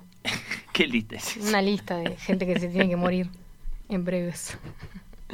Bueno, pero son gente que si bien sí ha tenido sus, sus años, digamos, difíciles, ¿no? De, de desafiar a la vida, después se ha portado bien, ¿no? Keith Richards es un señor. Sí, Este, sí, sí, sí, pero correcto. ¿cuánto estuvo para, bueno. para enderezarse o para, para corregirse? Es un milagro. Bueno, y mm, Lou Reed nace en el, en el 42, como dijimos, en Brooklyn. Sí, sí, sí. en una familia de clase media judía, eh, que era una familia sin ninguna inclinación artística. Eh, entonces él es, es medio autodidacta en todo lo que es la guitarra, el piano, los instrumentos musicales, la- incluso la, la escucha de música era algo que no era normal en su casa. Y lo que le pasa a adolescente es que empieza a gravitar hacia lo que era la contracultura. En Nueva York eh, empieza a surgir una inclinación a mezclarse con los marginados, esto es de lo que hablábamos. Y él tenía, él dice que tenía la intuición desde muy chico de que no le interesaba nada que formara parte de la cultura masiva. Y los padres empiezan a preocuparse por sus andanzas. Eh, se repite de nuevo la historia de siempre, ¿no? El hijo rebelde que, que no quiere aceptar los valores del hogar, la tradición, eh, las normas del hogar. Quiero tocar la guitarra todo el día y que la gente se enamore de mi voz, eh, dijo, eh, le dijo, le decía Reed a sus papás. Exactamente. Y no solamente tocar la guitarra, él salía mucho. Eh, al padre sobre todo le preocupaba, o eso dicen los biógrafos de él, eh, le preocupaba o lo incomodaba o lo molestaba, es lo mismo, la bisexualidad de Luke era, era muy notoria. Y mm, esta forma de ser choca con todas las expectativas que tenían los padres, que eran esta- padres de, como te decía, una familia burguesa. Y es la historia de siempre, pero con un giro muy particular y recontra extremo, que es que estando en el liceo, a punto de entrar a la universidad, sus padres lo llevan a que lo ve un psiquiatra. El psiquiatra lo ve, eh, dice, este chico es esquizofrénico y le, eh, le, receta un tratamiento de electroshock. Mm. Y a los poquitos días arrancan. Y eso lo deja. Y ahí empezás a entender por qué la, Lu hace la música que hace, ¿no? De dónde sale toda esa. esa... O sea, pasó por eso. Sí, sí. No zafó. No. Porque esas cosas no se Estuvo vuelven. así. eh, Leí una cosa como que iba tres veces por semana, un- fue un par de meses, tres veces por Terapia de electroshock Mm. con, con. Bueno, estaba siendo chico, o sea. Sí, diez- no sé Claro, qué edad sí, tendría, sí. 17, ponele. Eh, chico, pero ahí en esa edad en la que. Sí, no, bueno, quiero decir. Te dabas eh, cuenta que pero estaba- Quiero decir, no estaba en el final de su vida como, como Mm. no sé, como, como Hemingway. Ponele que de, de hecho de eso no volvió. O sea, este. Bueno, él que- queda muy, muy, muy trastocado y empieza, y ahí los padres se arrepienten de haberlo hecho. Y bueno. sí, este, señora, señor, eh, no, no, no era, por ahí era muy chico, no sé, capaz que daba. Y era otra época, yo qué sé, no- Sí, no, sé no. qué tan normal sería, digo, no, no sé qué tanta inocencia tendrían los padres respecto a lo que era el elec- electroshock. Nosotros ahora lo juzgamos en ese Sí. momento, capaz que les parecía No, algo tradicional. Está lleno no de sé. historias, ¿no? Mm. Bueno, John Nash, qué sé yo, por ejemplo, el, el- el famoso pensador, economista, eh, del que conocemos su historia a través de la, de la película con, con Russell Crowe, A Beautiful Mind. eh, claro, sí, ¿no? Se hacía eso, sí, con los esquizofrénicos. Mm. Se, los, se los sometía a esos choques. Sí, y bueno, una vez que él ahí ter- termina el liceo, se recupera del shock, Sí. literalmente, del, del shock del electroshock. Eh, se anota en la Universidad de Syracuse, o Syracuse, no sé cómo se Siracusa, Candela, sí. Siracusa. Sí. ¿Le vamos a ¿No te decir? Siracusa? No, no, decirle. Bueno, en esa universidad que queda en Nueva York también, Sí, sí, sí, se anota en la licenciatura de, de literatura inglesa. Mirá qué lindo. Y porque él ya venía pensando hace un tiempo, desde, desde adolescente, pongamos desde, desde los 15 años, en convertirse en, en escritor. Y acá conoce a su primer maestro, que eh, quizás es el más importante, ahí a la par con Andy Warhol, que también fue una figura recontra influyente. Yo vi que cuando ayer anunciaste la columna en Twitter, enseguida eh, alguien comentó, Lou Reed leía a Poe. Sí. Y esa es la... Vos también me lo dijiste, ¿te? Bueno, pero yo porque conozco el, el, el álbum en el que, Claro. en el que Lou Reed recita eh, The Raven, eh, que, que es, que es muy, muy recordado eso. Eh, no, no, no tanto porque tenga noticia de que fuera un gran lector, un Claro. apasionado, capaz que fue un momento, qué sé yo. Exacto, sí. En realidad, claro, si vos revisás su discografía, te salta a la vista eso. Sí. La primera asociación que decís, bueno, Lou Reed, la literatura, lo primero que ves es eso y, digo, es todo un álbum que en realidad es, es la, la banda sonora de una, de una pieza teatral que se llamaba Poetry, Poetry eh, que le fue encargada. Y después él se copa y saca el disco con toda esa música. Y en realidad el que recita The Raven, bueno, el álbum se llama The Raven, pero el que recita... Ah, está, está lleno de invitados el Está álbum, es lleno de cierto. invitados. Sí, sí, sí. Y creo que. William Dafoe. no. Ah, William Dafoe. Sí, creo que el que lo recita... Sí, que- son todas tremendas voces. Sí, Sí, a mí me sí. encanta cómo lo recita. Eh, eh, ese álbum no me gusta mucho particularmente, la música, pero ese recitado de El Cuervo está buenísimo. Es música, claro, atmosférica, no sé Mm. cómo llamarla, no quiero decir una burrada, pero eh, tiene sentido eso que decís, es música incidental pensada para una ópera, ¿no? O sea, Sí. tiene, tiene sentido. Sí, Sí. sí, sí. Y, mm, pero lo, lo que yo descubrí haciendo la columna, que no tenía ni idea, eh, es que hubo un... No le gustaba Paul, lo odiaba. Ah, No, no, no, no, no. le gustaba. Eh, en realidad yo lo que vi que él decía en algún momento es que le gustaba más o menos, lo tenía de chico, lo había leído en liceo, pero cuando un- dos años, un año antes de, de que de publicar esta, este disco, ahí es cuando se mete por encargo, cuando le dicen, che, si hacemos una obra sobre Poe, ahí se mete a leerlo y, y le encanta, dice, o sea, le fascina, le pasa a, a gustarle mucho, pero no fue una... Yo creo que la influencia de Poe se nota ahí en ese disco, pero no es algo que, que gravita en toda la obra de Lou Reed, sobre todo porque viene pila de años eh, después de que él empieza como músico. Lo que sí, em, lo que sí pasa al principio de su carrera como músico, antes de su carrera como músico, en realidad, es eh, la aparición de un escritor que se llamaba Delmore Schwartz. No sé si lo tenés. No, no. Bueno, no lo tiene nadie a Delmore Schwartz. Este, Era un amigo de él escribía ahí. no, unos ya te voy a contar, es una Ah, historia muy interesante, pero mientras vamos a escuchar un poquito de una, un tema que se llama My House.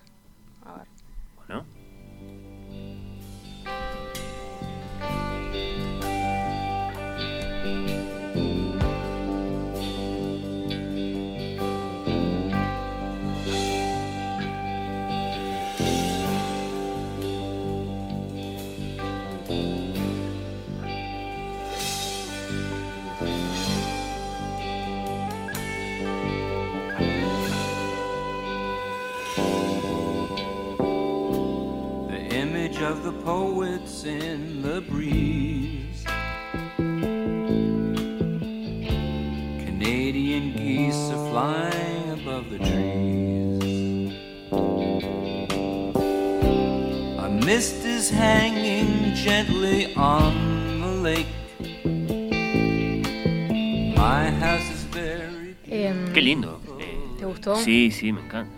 Esta canción es una canción que le escribe Lou Reed en un álbum que se llama The Blue Mask, que, que es del 82, se la dedica a Delmore Schwartz.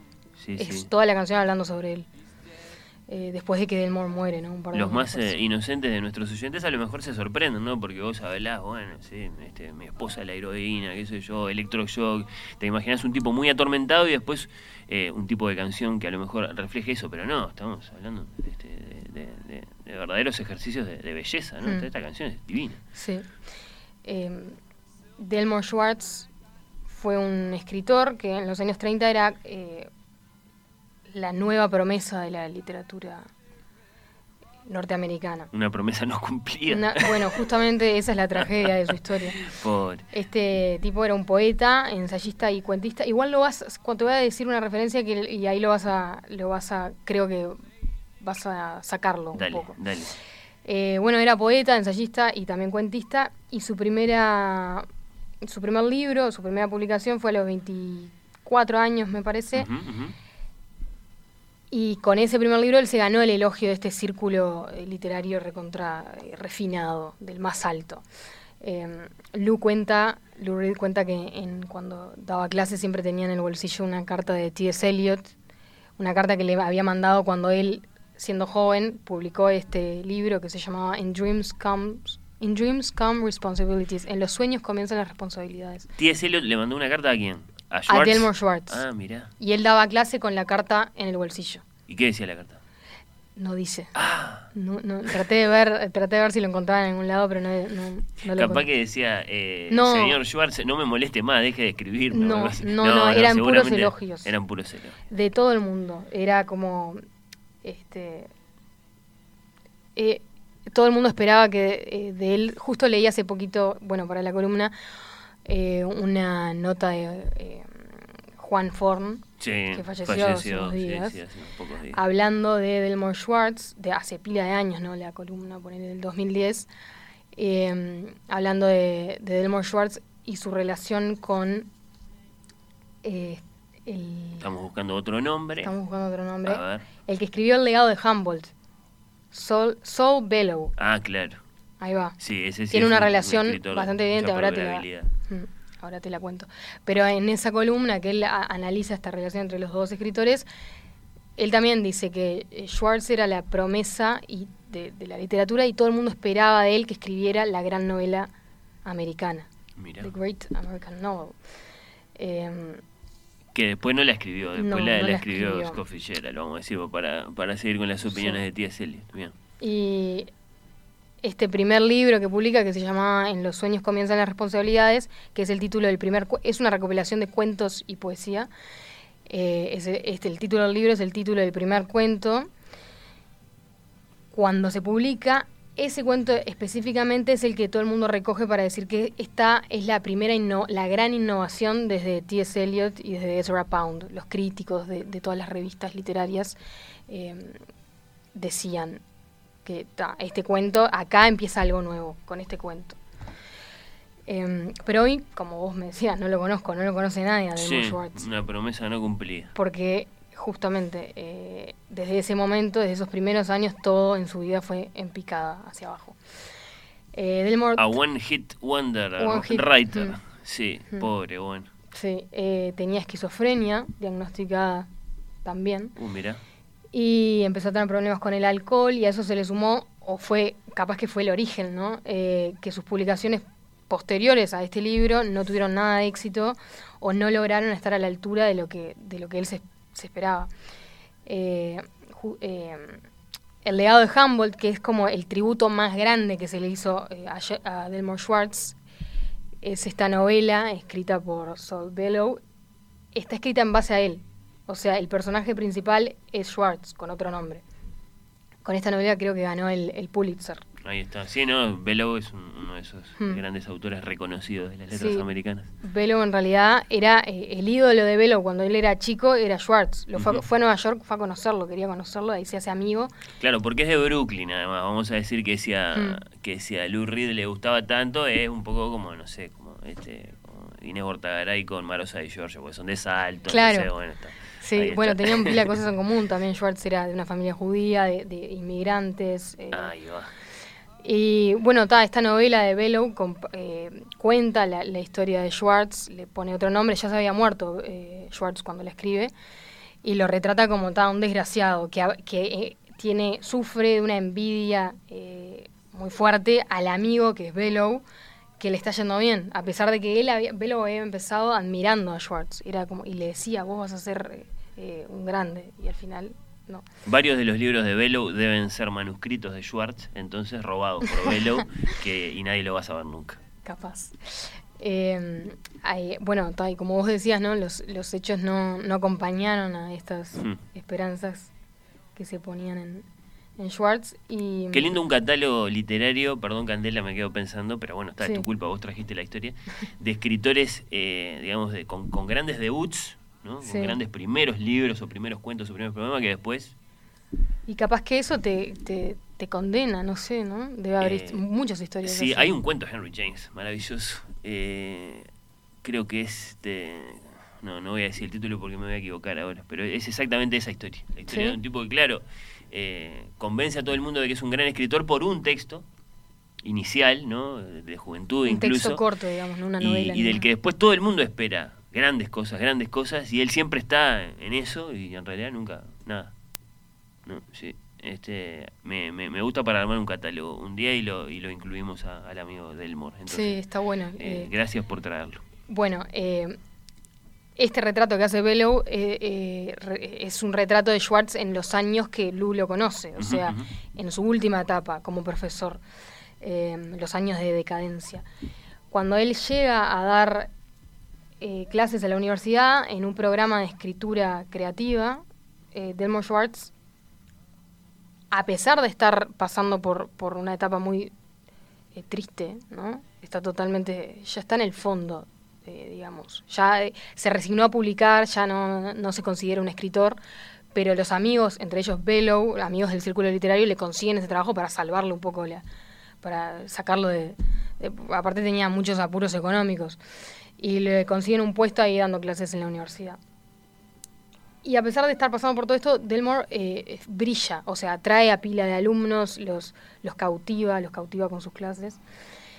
Y entre estos alumnos está Lou, está Lou Reed, eh, que se vuelve fanático de Delmore, no solo de su literatura, o sea, lee todo lo que él publicó hasta ese momento.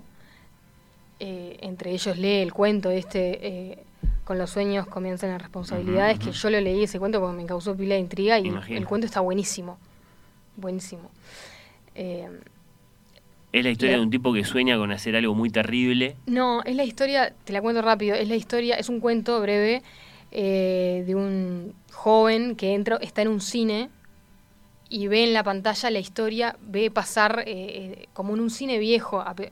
Este cuento se publicó en el treinta y pico y él sueña como que dice al principio, siento que estoy en el 1906, una cosa así. dice. Oh. Y está en un cine y ve pasar imágenes de cómo se conocen sus padres. Es una película de cómo se conocen sus padres. Eh, y él está en la butaca y la está pasando horrible, quiere que no se conozcan y es como una cosa... eh, mm, eh, es rara, o sea, maneja unos, unos tiempos verbales raros, pero está, está lo que cuenta es recontraentendible, está escrito en un lenguaje llano y yo lo leí en inglés y, y no tuve necesidad de buscar nada en el diccionario ni nada. Es un lindo viaje, digamos, al, Sí. al- ¿cómo decirlo? Eh, al desencuentro entre el interior de uno y la realidad o algo Mm. así, por lo que estoy percibiendo. Bueno, me gusta. Eh, Sí. Me gusta. me gusta. In dreams come responsibilities. En los Sí. sueños comienzan las Que es responsabilidades. famosamente lo que le dice el, el tío a, a- Peter Parker en El Hombre Araña. ¿En serio? Eh, creo que sí, ¿no? no, es pare- no In dreams No, come no, no res- es así. Algo, algo sobre las responsabilidades. With great power, capaz.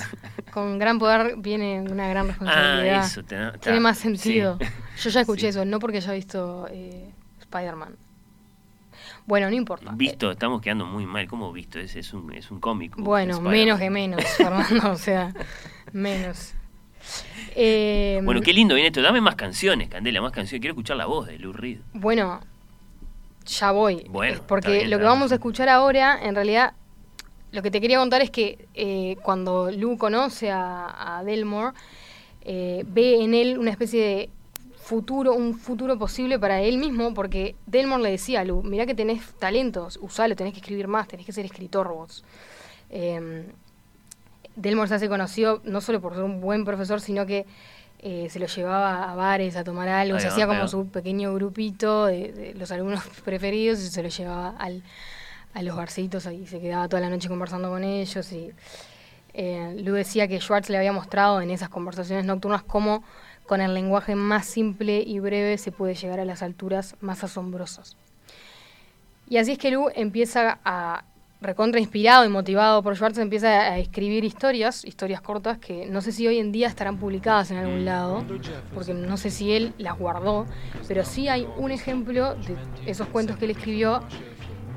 Es un cuento versionado en una canción que aparece en el segundo álbum de la Velvet Underground, el White Light, White Heat, que sale en el 68.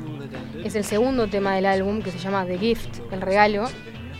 Y es un cuento puramente narrativo, o sea, es un cuento eh, que él había escrito en sus años en, Sa- en Siracusa, en la universidad. Y Lester Banks, que es el famoso periodista de rock, escuchó el álbum y le hizo una crítica bastante dura al álbum, pero rescató esta canción y, dijo algo así como, si Lou escribe cuentos de esta manera como suenan en esta canción, si, si escribe esta clase de historias, lo que tenemos que desear es que se consiga un editor.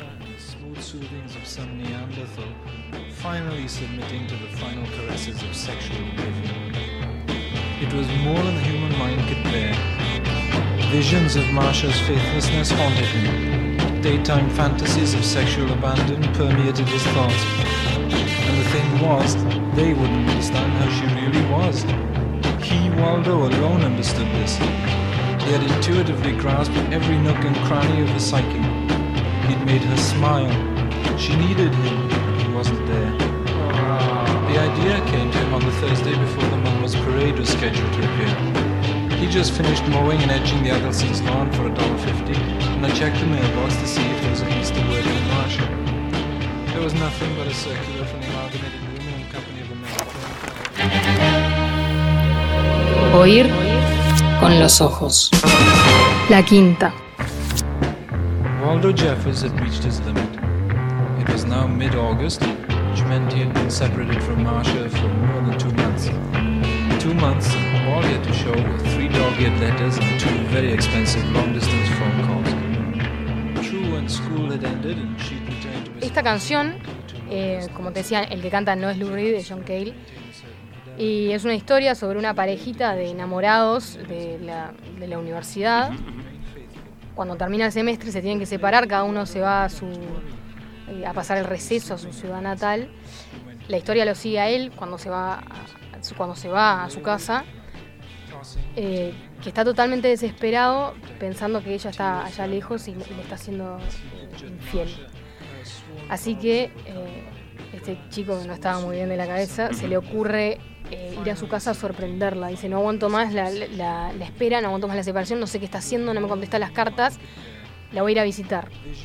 Pero no tiene plata para ir a visitarla, tiene que viajar. Entonces se le ocurre mandarse a sí mismo por correo. Se mete adentro de una caja, se encierra, espera el correo en la puerta, en la caja en la puerta de su casa, el correo lo levanta y al final cuando llega a destino el paquete, eh, a la novia que no sabe lo que hay adentro, se le- a la novia se le complica abrirlo, está muy sellado, así que finalmente lo atraviesa con un cuchillo, Oh, atraviesa el paquete y atraviesa la cabeza de- del chico. Eh, es un final que yo te lo cuento, pero vos si la estás escuchando no te lo esperás. Esperás que eh, la caja llegue y la chica esté hablando de, de otro loco y que al tipo le venga un ataque de celos, pero no te esperás que la loca agarre un cuchillo y... Eh, pero bueno, esta es una historia, después la escuchan, se llama The Gift, el regalo, y presten atención a la letra porque está muy buena. Es un- esta historia morbosa que tiene un humor muy negro y para mí está impecablemente contada. qué bueno. Eh, a todo esto, antes de que existiera la Velvet, Delmore Schwartz, que alentaba a Lou a ser escritor, odiaba el rock. Eh, O sea, odiaba sus letras más bien. Y esto a Lou lo afectaba, eh, porque a él le encantaba el rock, o por lo menos le encantaba cómo sonaba. Eh, y pensó... el- Odiaba el rock. Delmore. Sí, Delmore, odiaba el rock. La, la cumbia le gustaba. No, al revés, la cumbia era el rock, Claro, ¿entendés? sí. Le gustaba el jazz, yo qué sé. gustaba. va, sí, el jazz, el blues. Eh, sí. no, Bach. Entonces Lulo, el razonamiento que hace, que ahora nos parece raro porque no, no asociamos el rock con, con, con lo... Con lo contracultural. Claro, o con lo no... o como no perteneciente a lo inteligente, no sé. Eh, Lu el razonamiento que hace es, bueno, ponele que pongamos que está el rock, el rock and roll, está su sonido y está su música que a mí me encantan, y pongamos que lo unimos con letras que a Delmore Schwartz le gusten, que Delmore pueda respetar. Ese es el razonamiento que él hace. Tenemos que meter en el rock letras que a gente como Delmore, gente como los escritores que a mí me gustan, ¿En qué año estamos ahí? Y en el 59, ah, está, 60. está bien, es interesante. Claro, Sí, no, sí, no, sí, no había, ponele que no había aparecido Dylan, que fue el primero eso. en venir a cambiar todo esto. O estaba apareciendo. Hasta ese momento eh, la imagen era así, la, la- las tonterías que cantaba Elvis o lo que Claro, fuera. claro. eh, era una música capaz más para adolescentes. Eh, y así es que eh, Lu da sus primeros pasos en la música, buscando esa unión entre lo, lo intelectual de la literatura y la intensidad mundana del rock. Eh, y no era que él estuviera intentando legitimizar el rock eh, para los demás, ¿viste? Para, en la universidad, para la élite eh, intelectual, sino que lo que él no quería era separar las cosas que le gustaban. Claro, Él- exacto. Quería conciliar sus mundos. Claro, él quería, él en realidad hasta hacía un tiempito quería ser escritor. Después descubrió que la música era lo suyo y dijo, pero yo no quiero, no tiene por qué ser Sí, lo sí. que venimos hablando hace tanto, hace- desde que arrancó esta columna, no tiene por qué, por qué ser dos mundos delimitados, la literatura y la música. Eh, una vuelta él dijo eh, en una entrevista no- que él no veía cómo a uno no podía gustarle el rock si era inteligente.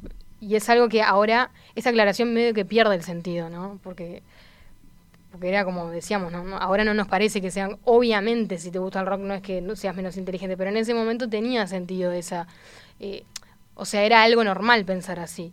Eh, eh, principios de los 60, fines de los 50, era como, el rock era un juego, un entretenimiento. Y eso era lo que Lu quería cambiar da- quería darle una perspectiva literaria.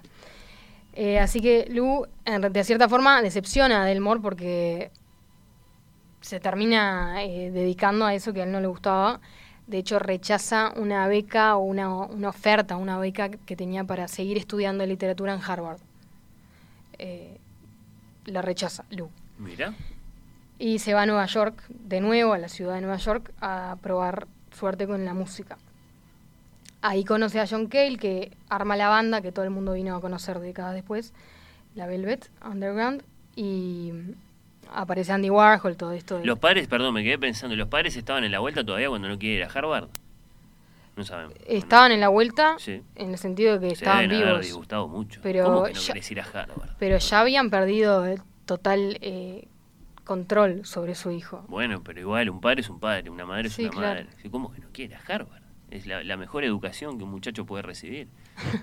Yo no sé si rechazó una beca o si simplemente tuvo la... Que te acepten de Harvard es Claro, muy difícil, ¿no? exacto. Lo saben, lo, digamos, lo, lo sabe la, la gente que estudia en serio, Mm. no, no, no gente como uno. Pero bueno, vos- tal vez vos sí, Candela, lo podés saber. No, no este, sé. Alguna vez aplicaste a una, a una gran universidad. No, pero nunca. evidentemente si, si, si lo aceptaron eh, es porque tenía muchas cualidades. Claro. Eh, y eh, yo me enteré de esto justamente investigando para la columna, porque no era algo que tuviera presente para nada, no es el perfil que él te da Claro. con su música. No, no, sorprende, sorprende. Eh, de- la foto que yo te pasé, que vos publicaste en Twitter, es Lu en, la, en biblioteca de la universidad, estudiando, ponele para una clase de Delmore. Sí, sí, es muy linda la foto. Mm. eh, asómense si pueden a nuestra cuenta eh, de Twitter. eh, está Lou Reed, sí, en una biblioteca, leyendo muy atentamente, tal vez conversando con alguien. Hay una imagen de un- una persona más allí, que tal vez sea un bibliotecario, tal vez un compañero de clase, no sé, un señor con un chaleco de Creo rombos. que sí, es un amigo. Un amigo, ahí está. Mm. Sí, sí, sí. Y por supuesto no sabemos qué está leyendo. No, no se ve. No, no. No se ve para nada. Pero es muy linda la foto eh, y muy, muy, ¿cómo decirlo? Eh, muy destacada en, en los rulos de Sí. Reed, sí. Sí, que le duraron. Y bueno, con la Velvet empieza a escribir canciones sobre estos temas que la gente como que no, no- le costaba asimilar, todo eso que hablamos al principio, la- el consumo y la adicción a la heroína, por ejemplo. Eh, cantar sobre eso era anormal, total. Esto sí que era anormal.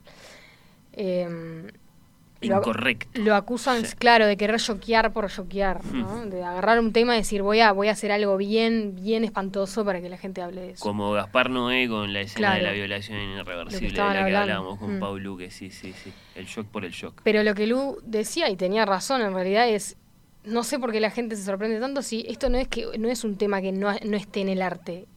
De estos temas se vienen hablando hace tiempo en, Bueno. la, en la literatura. Es el formato, es presentarlo en una canción, pero yo no estoy inaugurando nada. Es cierto que es limítrofe igual, no te quiero distraer del tema, sí quiero, pero eh, vamos a decir que no. Eh, que una cosa es una gran historia, digamos, eh, en la que tenés un personaje que bueno, que tiene este asunto, sí, de la adicción, qué sé yo, y otra cosa es una canción, porque la canción parece ser, como vos, eh, digamos, eh, decías hace un rato, no usaste esa palabra, una especie de oda, y entonces un canto A, y entonces una defensa, en y realidad entonces no. un elogio. En realidad esa es una manera como muy simplista de verlo. ¿no? Es, seguro Te- que sí, te dije pero... La manera en que más o menos la gente eh, asimiló esa canción. Él en realidad lo que estaba tratando de hacer era ir a un nivel más profundo y era retratar a la gente que tenía ese problema, Sí. no era una oda en sí. ¿Entendés? Sí, sí, sí. era sí, como sí. un, un, No, un me- cronista de la época, Interesante. una cosa así. Sí, una canción sobre lo que estaba pasando. Dale. Y, mm, y bueno, ta, uno de los primeros, eh, uno de los temas en este álbum también, hablando de la literatura, es Venus and First, que es una novela, está basada en una novela del mismo nombre, y la crítica en ese momento ni siquiera lo, ni siquiera lo- se percató, es el mismo nombre, pero la crítica, nada, se le- como que e- el hecho ese de que fuera una novela también pasó desapercibido, ya Lou Reed era como está el, el, el nene rebelde que no tiene, no, no tiene más que que drogas y, y suciedad para aportar. Pero loco venía, puso una novela en una canción y nadie, nadie se lo tomó muy en serio. Eh, bueno, la banda nada, saca cuatro álbumes, al, al, después del cuarto se separan, Lou Reed sale solista y tiene mucho éxito con el Transformer, que es un álbum que saca en el 72. Ahí las letras reflejan todo lo que él había vivido con la Velvet en, en la fábrica esa de, de Andy Warhol. Y el hit del álbum, que es el único hit de toda la carrera de Lu, es una canción que trata sobre travestis, ya la estábamos escuchando eh, antes, temprano. eh, son eh, relatos de travestis que llegan a la ciudad de Nueva York, se convierten en prostitutas, y en cada verso aparece un, un personaje nuevo, están Holly, Candy, Little Joe, eh, y todos estos personajes eran reales, eran personas con las que eh, Lu había estado y había conocido en la, en la fábrica de Andy. Una canción documental, vamos a mm. llamarla entonces. ¿Podemos escucharla un ratito de nuevo? Ah, sí, me encanta.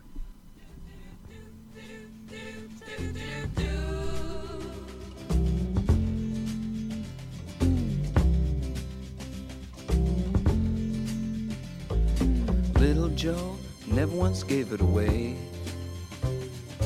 Everybody had to pay and pay. A hustle here and a hustle there.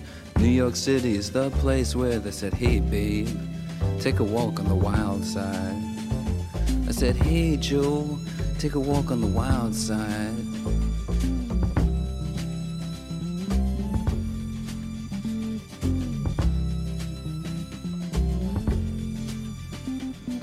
Sugar Plum Fairy came and hit the streets. Looking for soul food and Me encanta esta canción, ¿eh? Eh, Candela, me vas a decir, ah, sos el más No. fácil, el más obvio. ¿Te gusta esta? No, que, es una canción, es eh, muy a, mí también me encanta esta canción. De las que más me gustan de él. eh, hipnótica en el mejor sentido, no, Mm. no hipnótica en el sentido tóxico, sino Mm. en el mejor sentido. Sí, es una canción. Por eh, supuesto te quedas con el, con el con- como se decía en el, en el barroco, con el este con el bajo continuo. El- Sí. Sí, sí. Eh, el bajista de Lu era, se llama, no sé si en esta época ya estaba, pero Fernando Saunders, re- eh, muy, muy alabado por todos los seguidores de, de Reed. Tiene fama más allá de Lu. Em, bueno, este, en, volviendo un poquito para atrás, en el, esto es en el 72 que saca este álbum. Un poco más para atrás, en el 66, Ujú, ujú. cuando Lou estaba dando los primeros pasos con la Velvet, eh, Schwartz, Delmore Schwartz aparece muerto en una pensión en Nueva York. Eh, el cadáver estuvo dos días sin ser reconocido en la morgue de Nueva York, hasta que un periodista eh, lo- le sacó la ficha ahí. No sé, no me preguntes cómo. Y, mm, y, como, y nadie se acordaba mucho de él. Triste la historia. Sí. Y en la edición Y bueno, estábamos muy lejos de con gran poder eh, viene gran responsabilidad. Sí. Muy lejos estaba. O En, sea, en los sueños. Sí. en los sueños comienzan las responsabilidades. Eh, ay, ahora me- en realidad no sé si es In Dreams. Sí, está bien. No, no, lo dijiste perfecto, Mm. sí, sí, yo te entreveré. Y en el 2012, tantos años después, eh, Lou publica en la revista Poetry, un año antes de morirse él mismo, eh, un tributo en prosa a Schwartz, que se llamó, se llamaba, o tenía el título de Odelmore, como te extraño. Eh, ahí Reed cita y hace referencia a una serie de cuentos y poemas cortos de, de Schwartz. Y Como- entre ellos está este. Como volviendo a su primer amor. Claro. Yo vi una, varias entrevistas en las que le preguntan por él, gente que sabe de su vida, porque si no es un dato que pasa desapercibido. Eh, y él siempre contesta, eh, Schwartz was everything, fue todo. Hmm. Ujú. Y le, bueno, entonces en, e- en este texto que publica, eh, que además se vuelve a publicar como prefacio en una reedición de, de colección de historias que se publicaron póstumamente después de la muerte de, de Schwartz. Muy póstumamente, o sea, hace un Mm. par de años, ¿no? Eh, poquitos años. Eh, está ahí el prefacio de Lu. Y lo tengo acá, no sé si querés que te lo lea. Tirame alguna línea, sí, So- por favor. es, es largo, pero unos parrafitos. Dice, Oh Delmore, cómo te extraño. Tú me inspiraste a escribir. Fuiste el hombre más grandioso que conocí. Podías capturar la emoción más profunda con el lenguaje más simple. Tus títulos eran más que suficientes para despertar la musa de fuego en mi cuello. Eras un genio, condenado. Las locas historias, Delmore. Yo era tan joven, creía tanto, nos reuníamos a tu alrededor mientras leías Finnegan's Wake, tan gracioso, pero impenetrable sin ti. Decías que había pocas cosas mejores en la vida que dedicarse a Joyce. Habías hecho anotaciones de cada palabra en las novelas que te quedaste de la biblioteca, cada palabra. Nadie reclamó tu cuerpo en tres días. Tú, uno de los más grandes escritores de nuestra era. Llevabas la carta de T.S. Eliot junto a tu corazón. Nos rogabas, por favor, no los dejen enterrarme al lado de mi madre. Hagan una fiesta para celebrar mi mudanza de este mundo a uno mejor. Y tú, Lu, me decías, lo juro, y tú, nunca escribas por dinero o te vendré a penar. Tus intuiciones te atraparon, las expectativas de fama. Entonces enseñaste, y te vi en la última ronda. Yo quería escribir una línea tan buena como las tuyas, mi montaña, mi inspiración. Qué lindo. Y sigue. Sí, sí, largo. sí. Eh, y vuelvo, ¿no? A todo lo que contaste. Claro, él tenía eh, 22, 23 años cuando, cuando se murió. Entonces el escritor cuando apareció muerto, para usar la, la- la expresión Mm. que utilizaste. Eh, y- No, el, ¿quién tenía 24 años? Lu. Claro. Gata, Sí, sí, sí, sí. eh, y a partir de ese momento, si esta carta es de, de- de sus años finales, de, sus Mm. de los momentos finales de su vida, ¿cómo está? Lo, lo acompañó Claro, siempre. es Lo exactamente eso. Sí, sí, sí. Bueno, no, no era el escritor que- con el que esperaba encontrarme, así que buenísimo. No, ya sé, el escritor con el que esperabas encontrarte era Poe. Ponele, sí, eh, o Shakespeare, no sé si, si, si tenía esa, ese- esos antecedentes de, de estudiar literatura inglesa, seguramente Y sí, los tiene a todos. los tiene a todos. Sí, sí. No, no, pero eh, elegiste entonces al más caro a su corazón, al más este, al más central para él, si, si está dicho así en, en- lo que prácticamente es su testamento literario, artístico, ¿no? 2013 dijimos que se murió, Lou Reed. Sí, y en el 2012 publica eso. Sí, eh, eras todo para mí. Bueno, maravilloso. Mm. Claro que igual hay Sí. relaciones con, con Poe y con otros escritores, como decíamos en el álbum este de eh, The Raven, se llama el álbum, Sí, El sí, Cuervo. como el más famoso de los poemas de, de Edgar Allan. Sí, eh, ahí está latente, ¿no? Eh, su fascinación en esa época muy concreta con, con Edgar Allan Poe. Bueno, bueno, ¿cómo lo despedimos a, a Lou Reed en esta columna tuya de Candela? Eh, literaria, musical, poética, biográfica. Tengo dos canciones para despedirlo. Vamos a tener que elegir una. Bueno, bueno. La elijo yo. ¿La elegís vos? Sí, Te sí. digo los nombres y vos la elegís. Exacto, sí. Una es eh, Sweet Jane. ¿No? Sweet, Sweet Jane, bueno, sí, Dulce Jane. ¿Quién es? ¿Eso es una muchacha de la que podríamos hablar, Jane? O? Es un personaje nomás. Personaje, no, no, bueno. no es nadie. ¿Y la otra? Ah, me- bueno, me faltó hablar de Laurie Anderson, la esposa.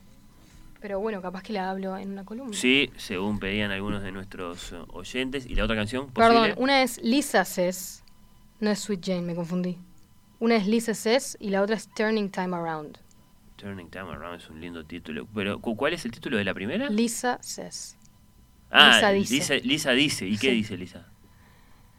On a night like this. Te la tengo que recitar. No, bueno, para saber eh, cuál de las dos. No, no, no, vamos con. Turning Time Around. Claro, vamos con. que- que Es muy linda esa canción. Sí, sí, sí. Laurie Anderson, la esposa, la usa en una, en una película que se llama Dogs.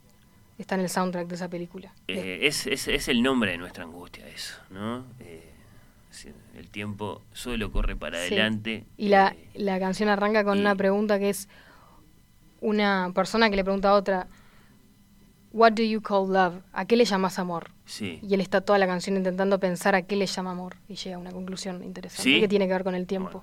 Vamos a escucharla escuchar. ya mismo esa canción, por favor. Gracias, Candela. De nada.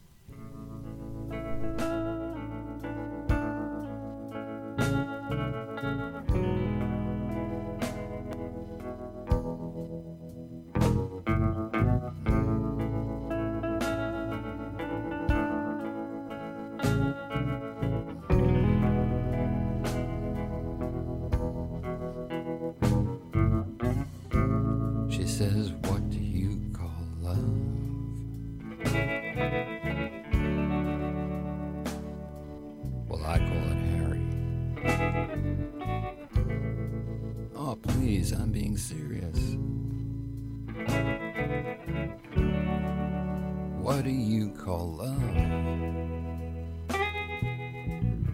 Well, I don't call it family, and I don't call it lust. But as we all know, marriage isn't a must. And I suppose in the end, it's a matter of trust. If I had to, I'd call love time. She said, What do you call love? Can't you be more specific? What do you call love? Is it more than the heart's hieroglyphic?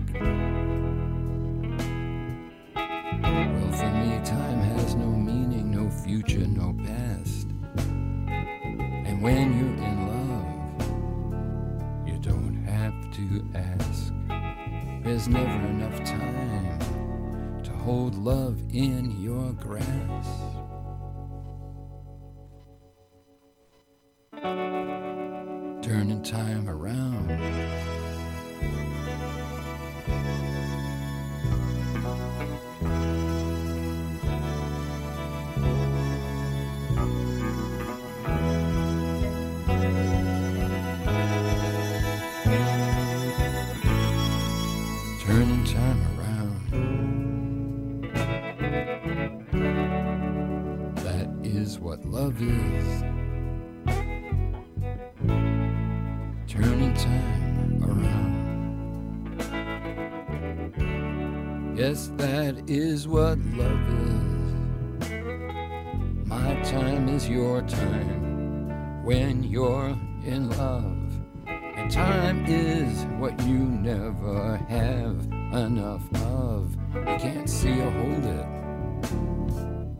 It's exactly like love. Turning time around. Turning time around.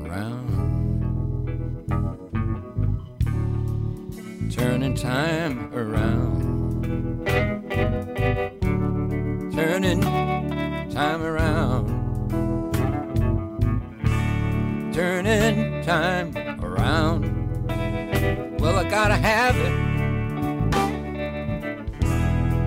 I got to, got to, got to have it.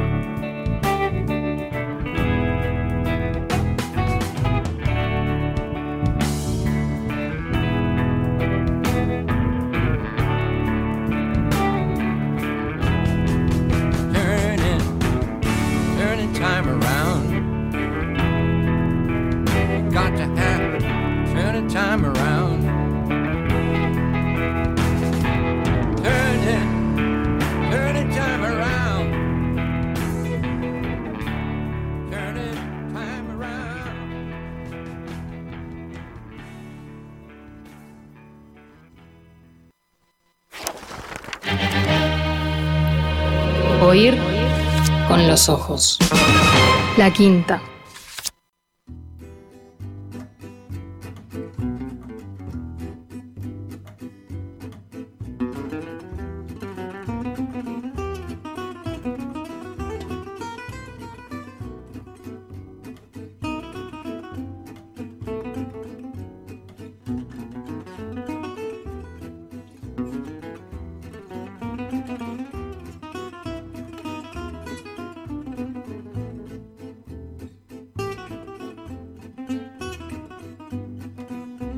Oír con los ojos. En el mediodía de Radio Mundo, transcurrido ya, bueno, eh, un buen rato, más de la mitad del programa. ¿En qué programa la pasás eh, mejor, Candela? ¿En Galgo Mundo o en Oír con los ojos? En ninguno. Excelente. Eh, respuesta. Bueno, eh, vamos a decir primero que nada eh, cuáles son los planes de Oír con los Ojos para este sábado, porque los acabamos de cambiar, los acabo de cambiar yo, por muchas razones. Mm, teníamos pensado homenajear a Amanda Berenguer a 100 años de su nacimiento hoy, y lo vamos a hacer, no es que vayamos a dejar de hacerlo. La vamos a homenajear a Amanda Berenguer, a la que ya saludamos días atrás, el jueves, en, En Perspectiva. En En Perspectiva siempre pasa que cuando lo dicen Emiliano o Romina, ellos dicen... En en Sí, perspectiva no, o en no, perspectiva. no dicen en en perspectiva, dicen En en perspectiva, pero Yo digo en en perspectiva. perspectiva, sí. Eh, no, no, no, no me termino de decidir. Creo, creo que voy a seguir diciendo en, en perspectiva. bueno, pero ellos dicen, este, esta mañana estamos conversando en perspectiva, no dicen esta mañana estamos conversando. Hay un en- tema, en hay un tema de decidir si Sí. es este, el, el sujeto entero en perspectiva Claro. o es perspectiva. Es en perspectiva. Sí. ¿Vos qué crees que debería hacer yo? A mí me surge lo mismo que a ti, pero eh, aprendí a, a editarlo porque cuando lo, cuando yo escribo en la web Sí, sí. queda muy feo poner en en perspectiva. Es verdad, es algo que sí, que, que metas mucha itálica, yo, eh, quiero decir, Hmm. pero no, está. Eh, al aire, en principio cre- creo que son aceptables las dos, las dos, las dos fórmulas. Yo, yo que no soy parte de en perspectiva, por lo menos no regularmente, Te puedes tomar tu... Sí, sí, voy a seguir diciendo en en perspectiva. Bueno, eh, la saludamos a Amanda, eh, incluso escuchamos un, un poquito de, de su voz, pero nosotros teníamos pensado un, un- un- un homenaje que, insisto, eh, lo vamos a, lo vamos a, lo vamos a tener, lo vamos a compartir, pero no ahora en el mediodía en vivo, eh, como, como habíamos pensado originalmente, porque merece mm, su tiempo, merece su atención, eh, merece su atmósfera. Entonces, eh, lo que vamos a hacer, si nadie se enoja, es que el homenaje va a quedar disponible eh, en Spotify y en la web de la radio dentro de un ratito, y después va a ser el contenido estelar de nuestra versión nocturna a las 23, de la copia infiel. Bueno, vaya infidelidad en respecto del programa original, el que estamos haciendo ahora. No hay copia. No hay copia. Es una copia, sí, pero infiel, es decir, diferente. Es una copia, por ejemplo, va a tener la columna de Candela Stewart, el programa de las 23, Ah, bueno, está bien. eh, pero mm, después eh, tal vez no tenga, qué sé yo, eh, el arranque nuestro conversando sobre posibles protagonistas para tu columna, tal vez eso Y no lo tiene. pierde sentido, ¿no? Porque lo que estamos haciendo es llamar a la gente a, a participar y la copia infiel no, no, no toma los mensajes llegados a la- en la noche, ¿no? Bueno, no, eh, es decir, eh, claro. No van a escucharnos responder, quiero decir. Sí, no vamos a estar ahí para recibir esos mensajes. Mm. Los que caigan, vamos a suponer, eh, Si alguien 11 y cuarto de la noche. Exactamente. No, sí. Es, es muy dual el tiempo en ese sentido, ¿no? Eh, cuando uno está escuchando la radio, porque en definitiva uno dice, "No, esto, esto no está en vivo. ¿Qué significa que un programa esté en vivo o que no esté en vivo? No es tan sencillo. Yo siempre lo pienso cuando Felipe arranca con Galgo Mundo en vivo y después pasa una canción de Bob Dylan. Eh, ¿Y qué significa que esté en vivo entonces? ¿Viste? No, es decir, una, eh, ¿cuál es el, sen- el sentido convencional de hacer radio en vivo? Bueno, cuando uno está, por ejemplo, relatando un evento que está ocurriendo en ese momento. ¿no? Claro. La transmisión de un partido de fútbol. Bueno, ahí es lógico. Al Eh. aire es una cosa capaz. Eh, o eh, decir que estamos al aire es eh, más acertado que en vivo. Mm, sí, bueno, claro, al aire estamos siempre, independientemente de si estemos nosotros en ese En- momento eh, profiriendo esas palabras y en el estudio y entonces en el mismo momento en que, no- digamos, alguien lo está escuchando. eso- son, son dos cosas distintas. Y también es distinto en vivo y en directo. ¿No? No, esa creo que es una, ¿Es lo una- mismo? una forma de decir. En vivo y en directo. Mm. Sí, no, eso es una forma de decir. Live, ¿no? Viste que eh, a veces en, en, eh, eh, al ladito del, del círculo rojo que, que se enciende cuando un contenido es en vivo, a veces dice en vivo, a veces dice en directo. Sí, no, no.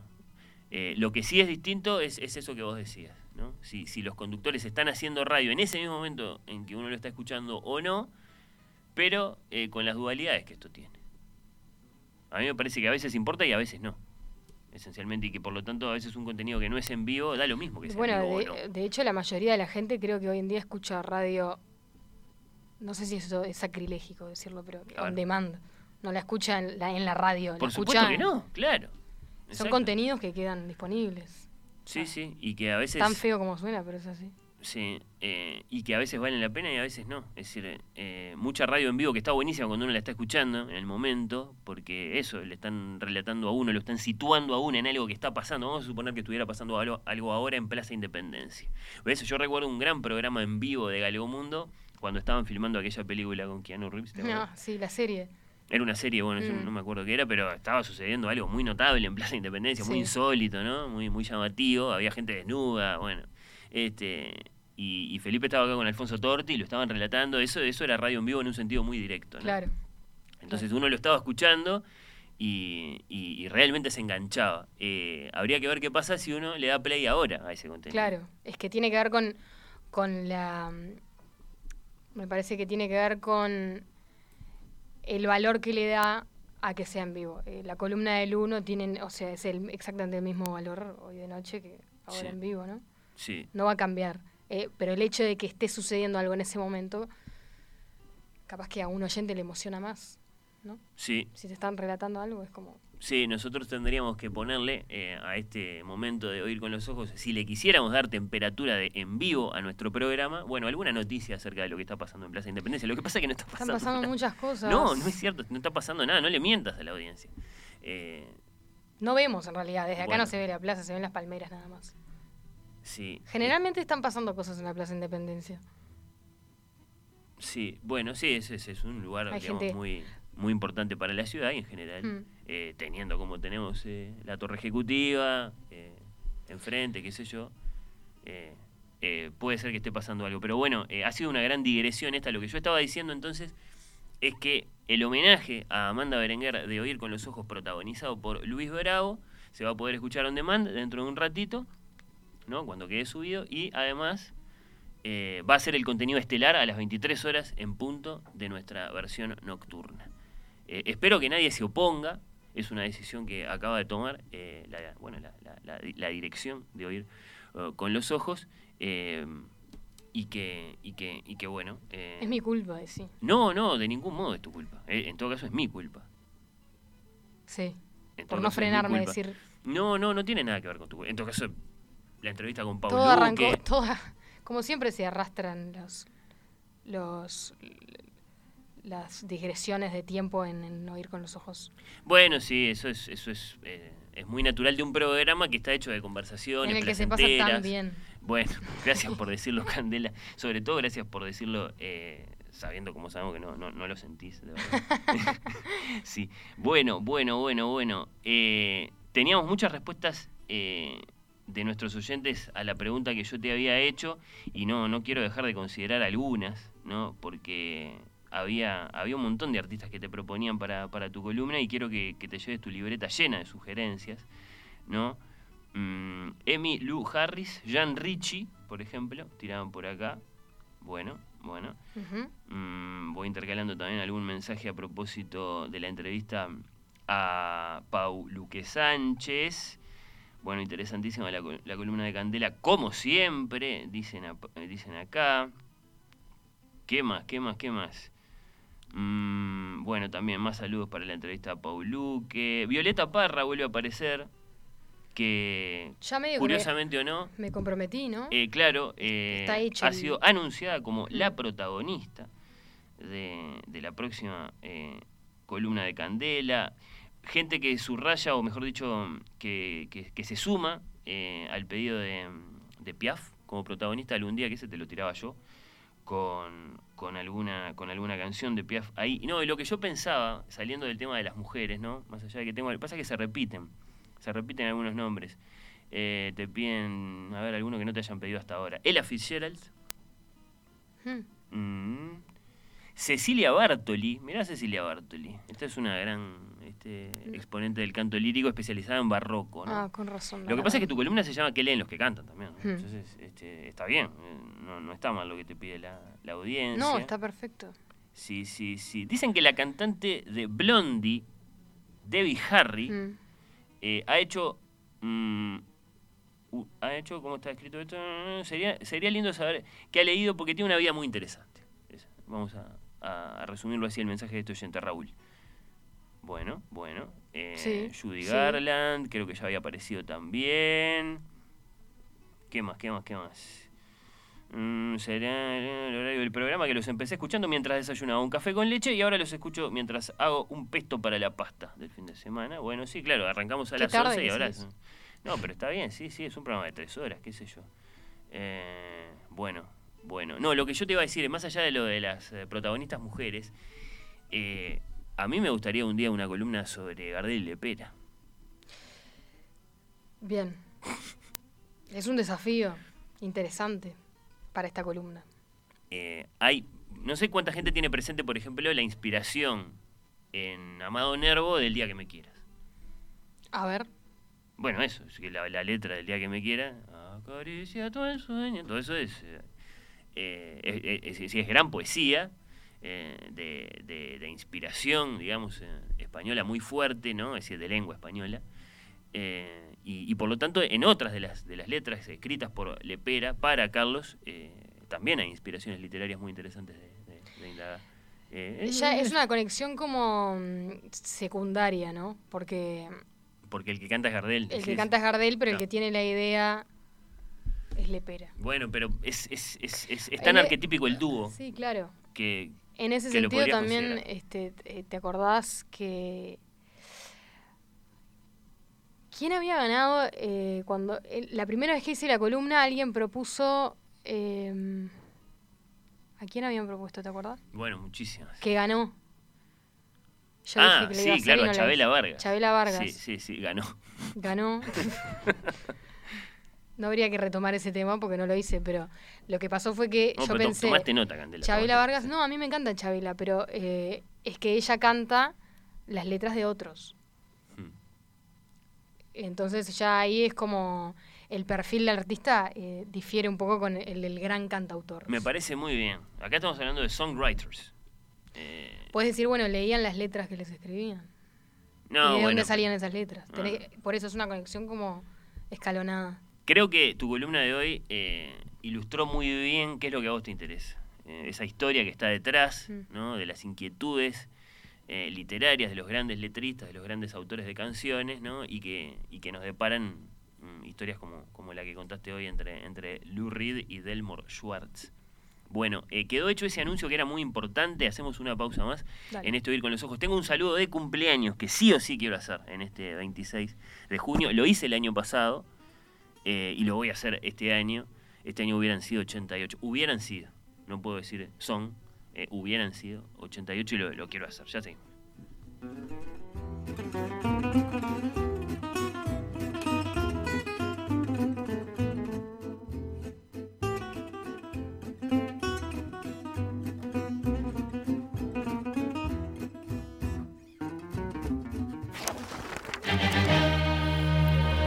Oír con los ojos. La quinta.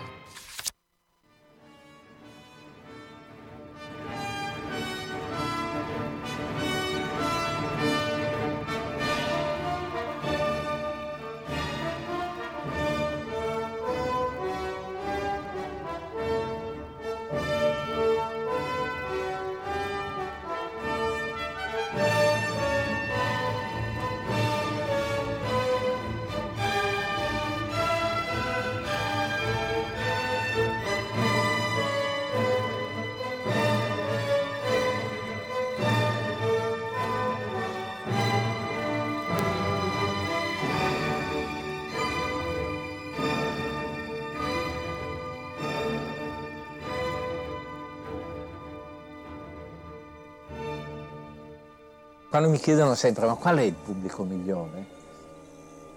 E io ci ho pensato a lungo e secondo me il pubblico migliore è quello che sta più in silenzio alla fine di questi pezzi dove c'è o la, o la morte, come, per esempio la nonna di Mahler, o come c'è Requiem di Verdi, o come ci sono questi silenzi che alla fine non si può applaudire. No? Più il silenzio dura a lungo e, più, e poi senti veramente che c'è la sala, tutto il pubblico che rimane senza respiro, no? cioè non respira più e questo lo senti. C'è, c'è un'altra acustica, c'è un'altra atmosfera.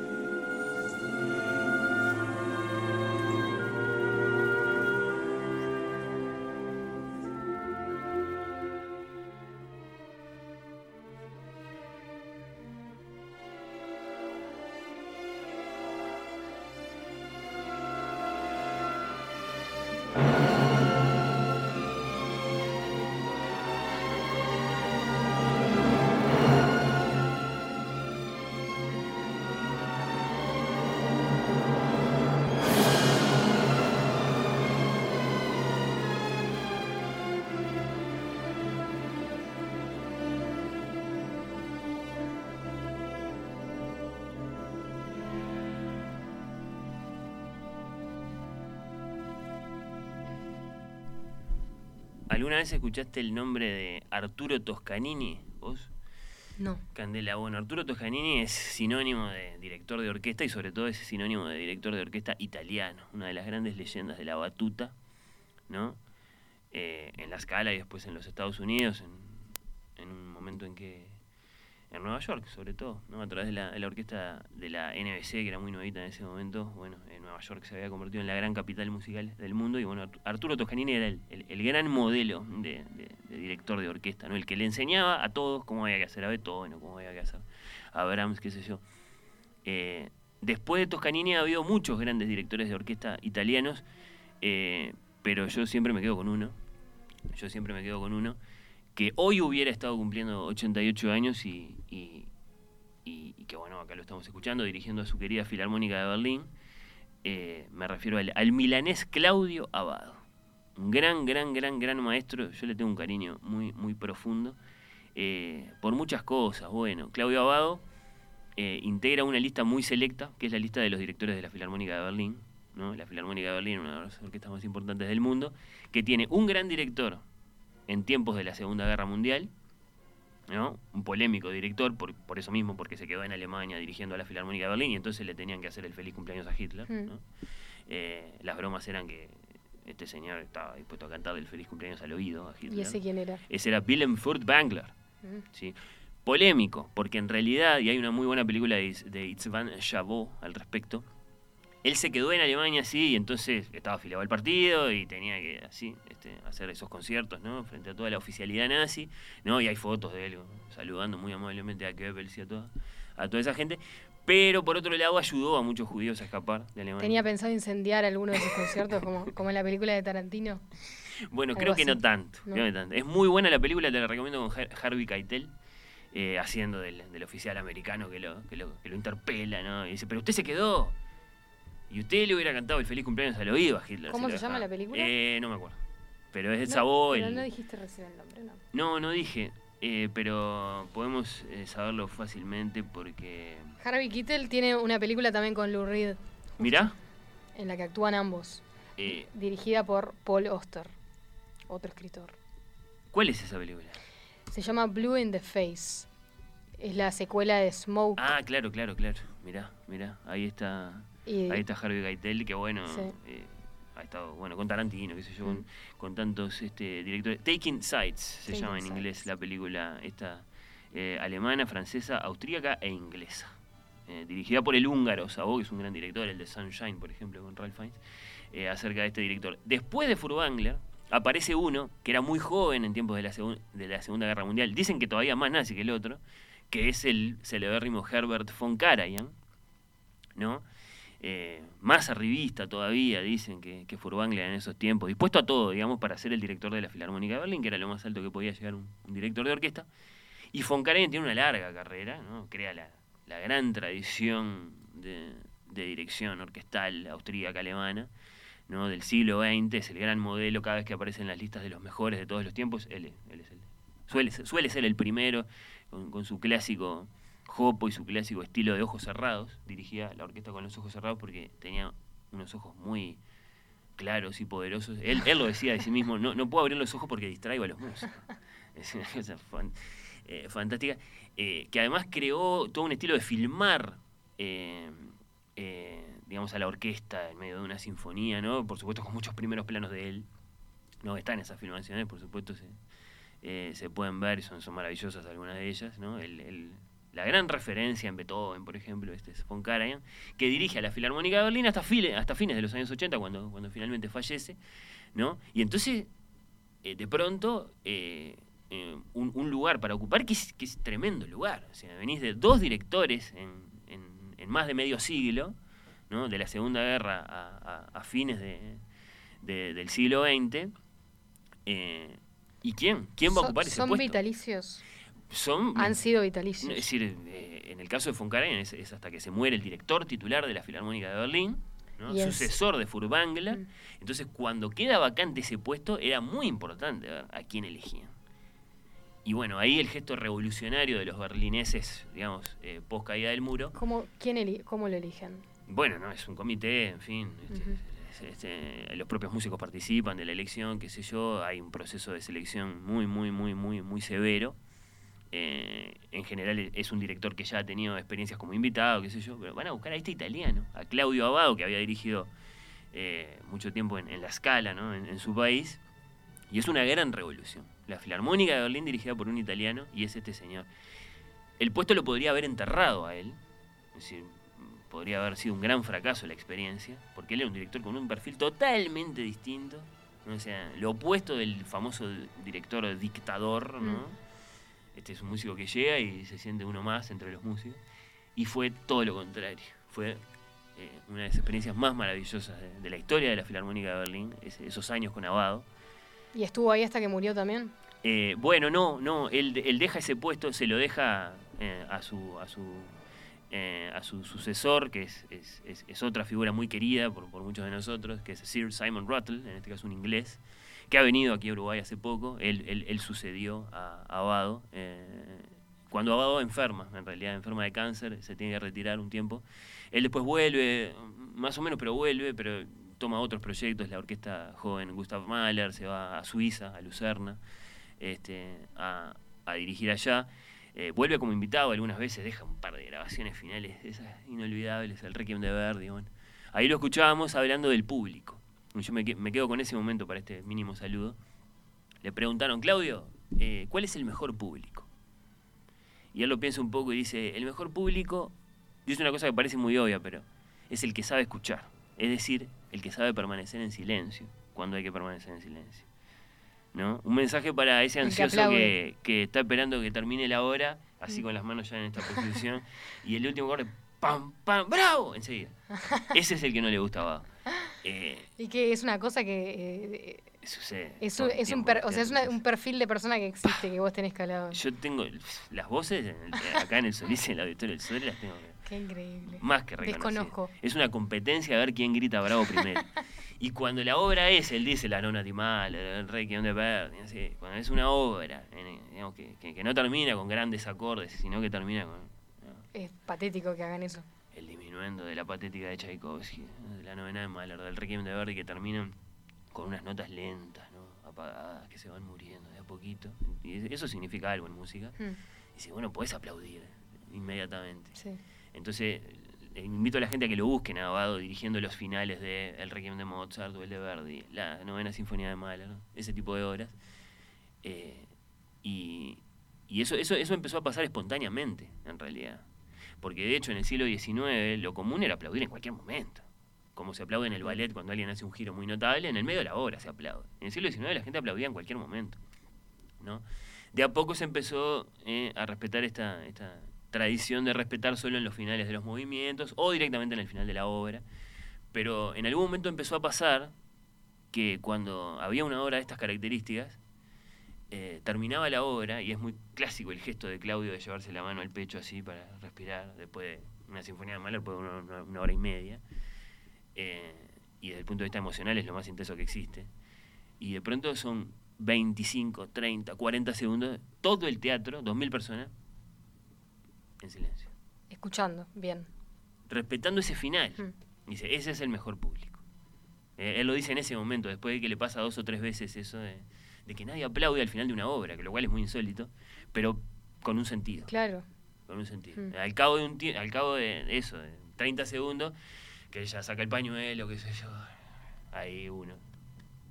Sí, un público que está sintiendo igual que él. Exacto. Sí, ese es el mejor público, dice, dice Don Claudio, que hoy, 26 de, de junio, hubiera estado cumpliendo, si no fuera porque se murió, eh, 88 años, eh, todo el amor para, para, Vaya el saludo para para su sí, para su arte de dirección orquestal. En la despedida eh, nos pasamos a, a otro grande para decir una cosa que, que- que- que es muy linda de la, de la programación de Radio Mundo. Acaricia mi sueño al suave murmullo de tu suspirar. Como ríe la vida si tus ojos negros me quieren mirar.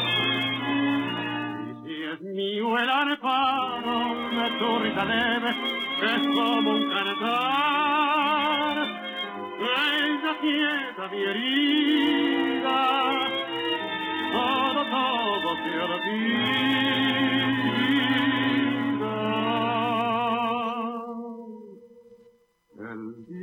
Que me quiera, la rosa se engalara, se vestirá de fiesta con su mejor color. Y al viento las carparas dirán que eres mía y loca la cortara se cortará de su amor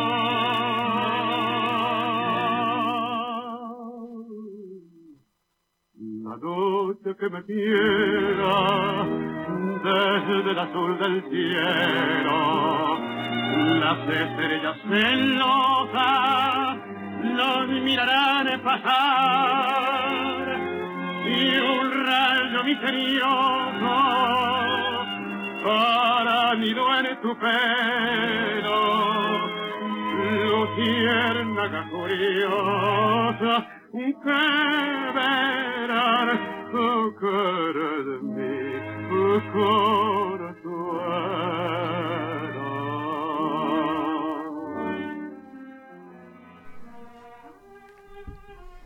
El día que me quiera. Bueno, viste que hicimos un especial de Gardel en la radio, eh, Candel. Sí, claro. Hoy con los ojos le prestó la conducción a Radio Mundo en perspectiva para, para un especial eh, de Gardel en el día en que se conmemoraron 86 años de, de su muerte y yo decía, eh, un poco en serio, un poco jugando, eh, en el día entonces en el que nace el mito, ¿no? Porque la muerte de Gardel es tan trágica, tan inesperada, tan, tan, tan fuera del mundo, que, que seguramente es, es- es- es el hecho más, más, más determinante después para, para, para esto que tenemos, que es Mm. la, la adoración absoluta de, de mucha gente por, por Gardel, ¿no? Que, que lo tiene allí en un retratito como, como se tiene una virgen.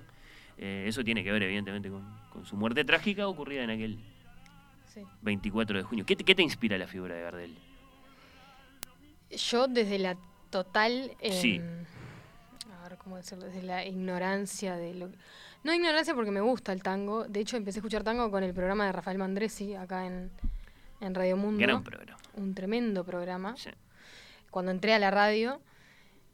Y me llevó para su lado, que a mí me gusta mucho más eh, Roberto Goyeneche que Gardel. ¿Por qué? Porque me gusta más, no sé, me gusta mucho más la voz. Eh, después está el... O sea, yo lo único que, que escuché de tango, de gente hablando de tango, es Rafael Mandrés, entonces claramente me, llevó a sus filas. Sí, y bueno. el gordo Troilo y no sé qué, y no sé cuánto. Y de Gardel nada. Me encanta la voz de Gardel. ¿Qué voy a decir? Sí. ¿Qué se dice de Gardel? ¿A vos qué te inspira? Bueno, eh, hablamos mucho el, el jueves, ¿no? Eh, a mí me maravilla, me maravilla lo que hace con la voz. Sí, sí. Y eso no, no, no me pasa con Goyeneche. No. No, no. Eh, entiendo igual cuál es el encanto de- Es del muy polaco, distinto, ¿no? pero muy- este, son, o sea, si hubiera que postular dos modelos, Sí, ahí va, son esos dos. son esos dos. Mm. sí. Alguno dirá, no, más bien Gardel y Julio Sosa. Eh, pero, en fin, son, son formas de, de plantearlo y después de discutir. Este, pero sí, es decir, eh, Gardel es eh, la, la perfección vocal, ¿no? Eh, la belleza ante todo, pero también es la interpretación y la teatralidad y un montón de otras cosas. Entonces, Gardel es todo y los otros son alguna cosa. Eso es un poco mi... Gardel, Gardel hace lo que quiere, hace lo que quiere. Cuando quiere ser un cantante de lead alemán, lo es, ¿no? Cantante lírico absolutamente perfecto, que no solo hace todo bien, sino que hace cosas muy difíciles bien, que no las podría hacer cualquier cantante, cualquier cantor. Las hace y las hace bien y, hasta las hace fácil o, o las hace parecer fáciles, ¿no? Y, y cuando quiere, eh, es como, como quedó ilustrado también en, en algunas de las eh, selecciones musicales del otro día, eh, es muy reo, muy teatral, ¿no? Atorrante, compadrito, en la, en- la propia canción, ¿no? cosa que la puede hacer cualquiera, por supuesto, y, y que él se daba el lujo de hacerla también. Era todo parte de, de su repertorio. ¿no? Los otros están más identificados con, me parece, cada uno con, Con algo más. con un estilo. más Si bien particular. todos tienen su recorrido, ¿no? Algunos, por ejemplo, pienso en Jorge Vidal, que a mí me encanta, empieza siendo un imitador de Gardel, después eh, descubre esa, esa beta suya con, con- un tipo de milonga semi-humorística, muy, muy linda, sobre todo las, las que tienen que ver con los caballos, ¿no? Y también tiene su recorrido. Todos tienen. Eh, si, nos está escuchando Rafael, que ojalá que no, eh, Goyeneche también, por supuesto, no, no hay un único Goyeneche. Este, bueno, por empezar hay uno de esplendor y uno de decadencia, bueno, en fin, hay, hay, hay mucho. Pero bueno, Gardel, lo que quería decir es que vamos a repetir el especial de- del jueves mañana. Mañana a las 3 de la tarde, la noche de Carlos Gardel se convierte en la, en la tarde de Carlos Gardel, entonces, de 15 a 18 antes de Galego Mundo, eh, lo, lo, lo van a poder escuchar los que, los que se lo hayan perdido y tengan ganas. Qué bien. de- y está en la web de también. Sí, sí, ya está en la, en la web, gracias a ti, de hecho. Mm. Está en la, en la web de Radio Mundo para escuchar, eh, eh, que me parece que fue un acierto de, de- de tu parte o de nuestra parte, eh, por partes. Ponele que querés escuchar solo a Felipe Piña, Sí, sin duda. Es, eh, es siempre que te enfrentás a escuchar un programa de radio, cuando ves algo que dura 50 minutos, decís, ah, me tengo que hacer el tiempo. Pero cuando ves bloques, ya es otra historia. Bueno, sí, claro, no, por eso te podés escuchar a Mandresi, vamos a suponer, si querés escuchar a alguien que habla mal de Gardel. No, no es cierto, no, no habla mal de Gardel, pero es un revisionista. Mandresi es un revisionista, sí, sí. Por empezar, reivindica los tangos reos, que no el día que me quieras.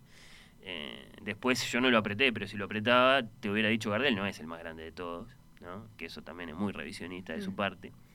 Eh, bueno, varias cosas, pero porque como vos decís, él es un admirador sobre todo de ese otro estilo de cantores que son, sí, Goyeneche, ¿no? Eh, en fin, cantores más teatrales, ¿no? más intensos tal vez que Carlos en algunos aspectos, qué sé yo. Después tenés el otro puesto que es Eduardo Rivero. A Eduardo Rivero no le digas que Gardel no es el más grande de todos porque se puede enojar. Ah, sí. Claro, no, sí, sí. Para Eduardo Gardel es, bueno, un- es un adorador, así lo, lo definí yo el otro día. Si querés, lo escuchás a Eduardo. Si querés, escuchás a Felipe Piña, si te querés enojar con el tema del nacimiento, porque Felipe Piña no solo está convencido de que Gardel es francés, sino que está convencido de que no tiene sentido que lo discutamos.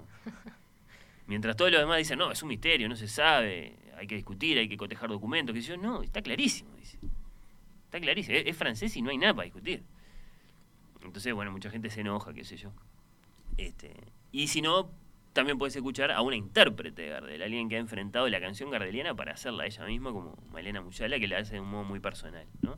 Está todo eso ahí eh, para escuchar. eh, y, bueno, y lo vamos a compartir enterito con toda su narrativa mañana a partir de las 3. En cuanto a la programación de Radio Mundo, hoy sábado sigue con Galgo Mundo ahora, Felipe Reyes, la conversación por 5 a las 6, atípica con Lucía González a las 9 y un millón de amigos con Fede Medina a las eh, 22. Eh, ¿La pasaste bien, Candela? Me importa mucho que lo contestes con sinceridad. Muy bien, muy bien.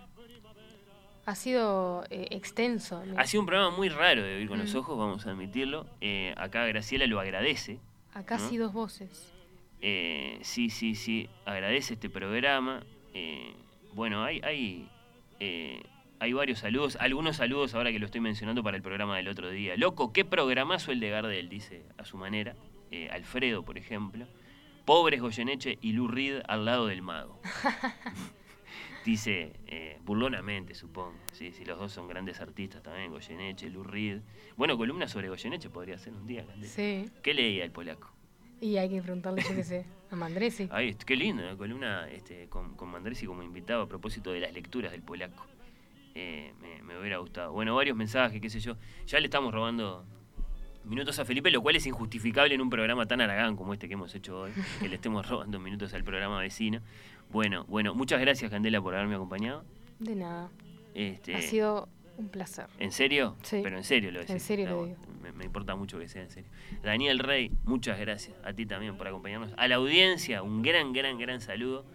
Nos eh, reencontramos esta noche a las 23 para el homenaje a Amanda Berenguer en la voz de Luis Bravo como contenido estelar, pero además para repasar también la columna de Candela, la entrevista a Pau Luque Sánchez.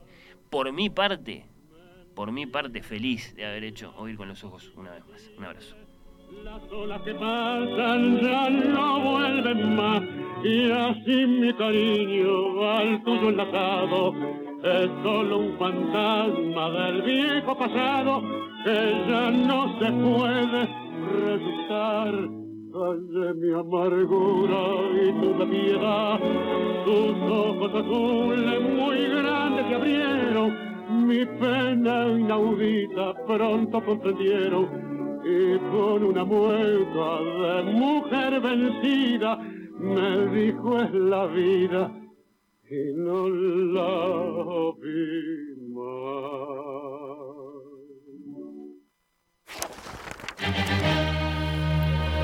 Oír con los ojos.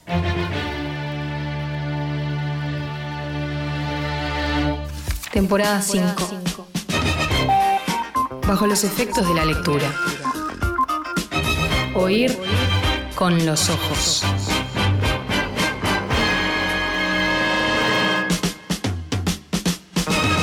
La quinta. Los contenidos de Oír con los ojos están todos disponibles en radiomundo.ui y en Spotify.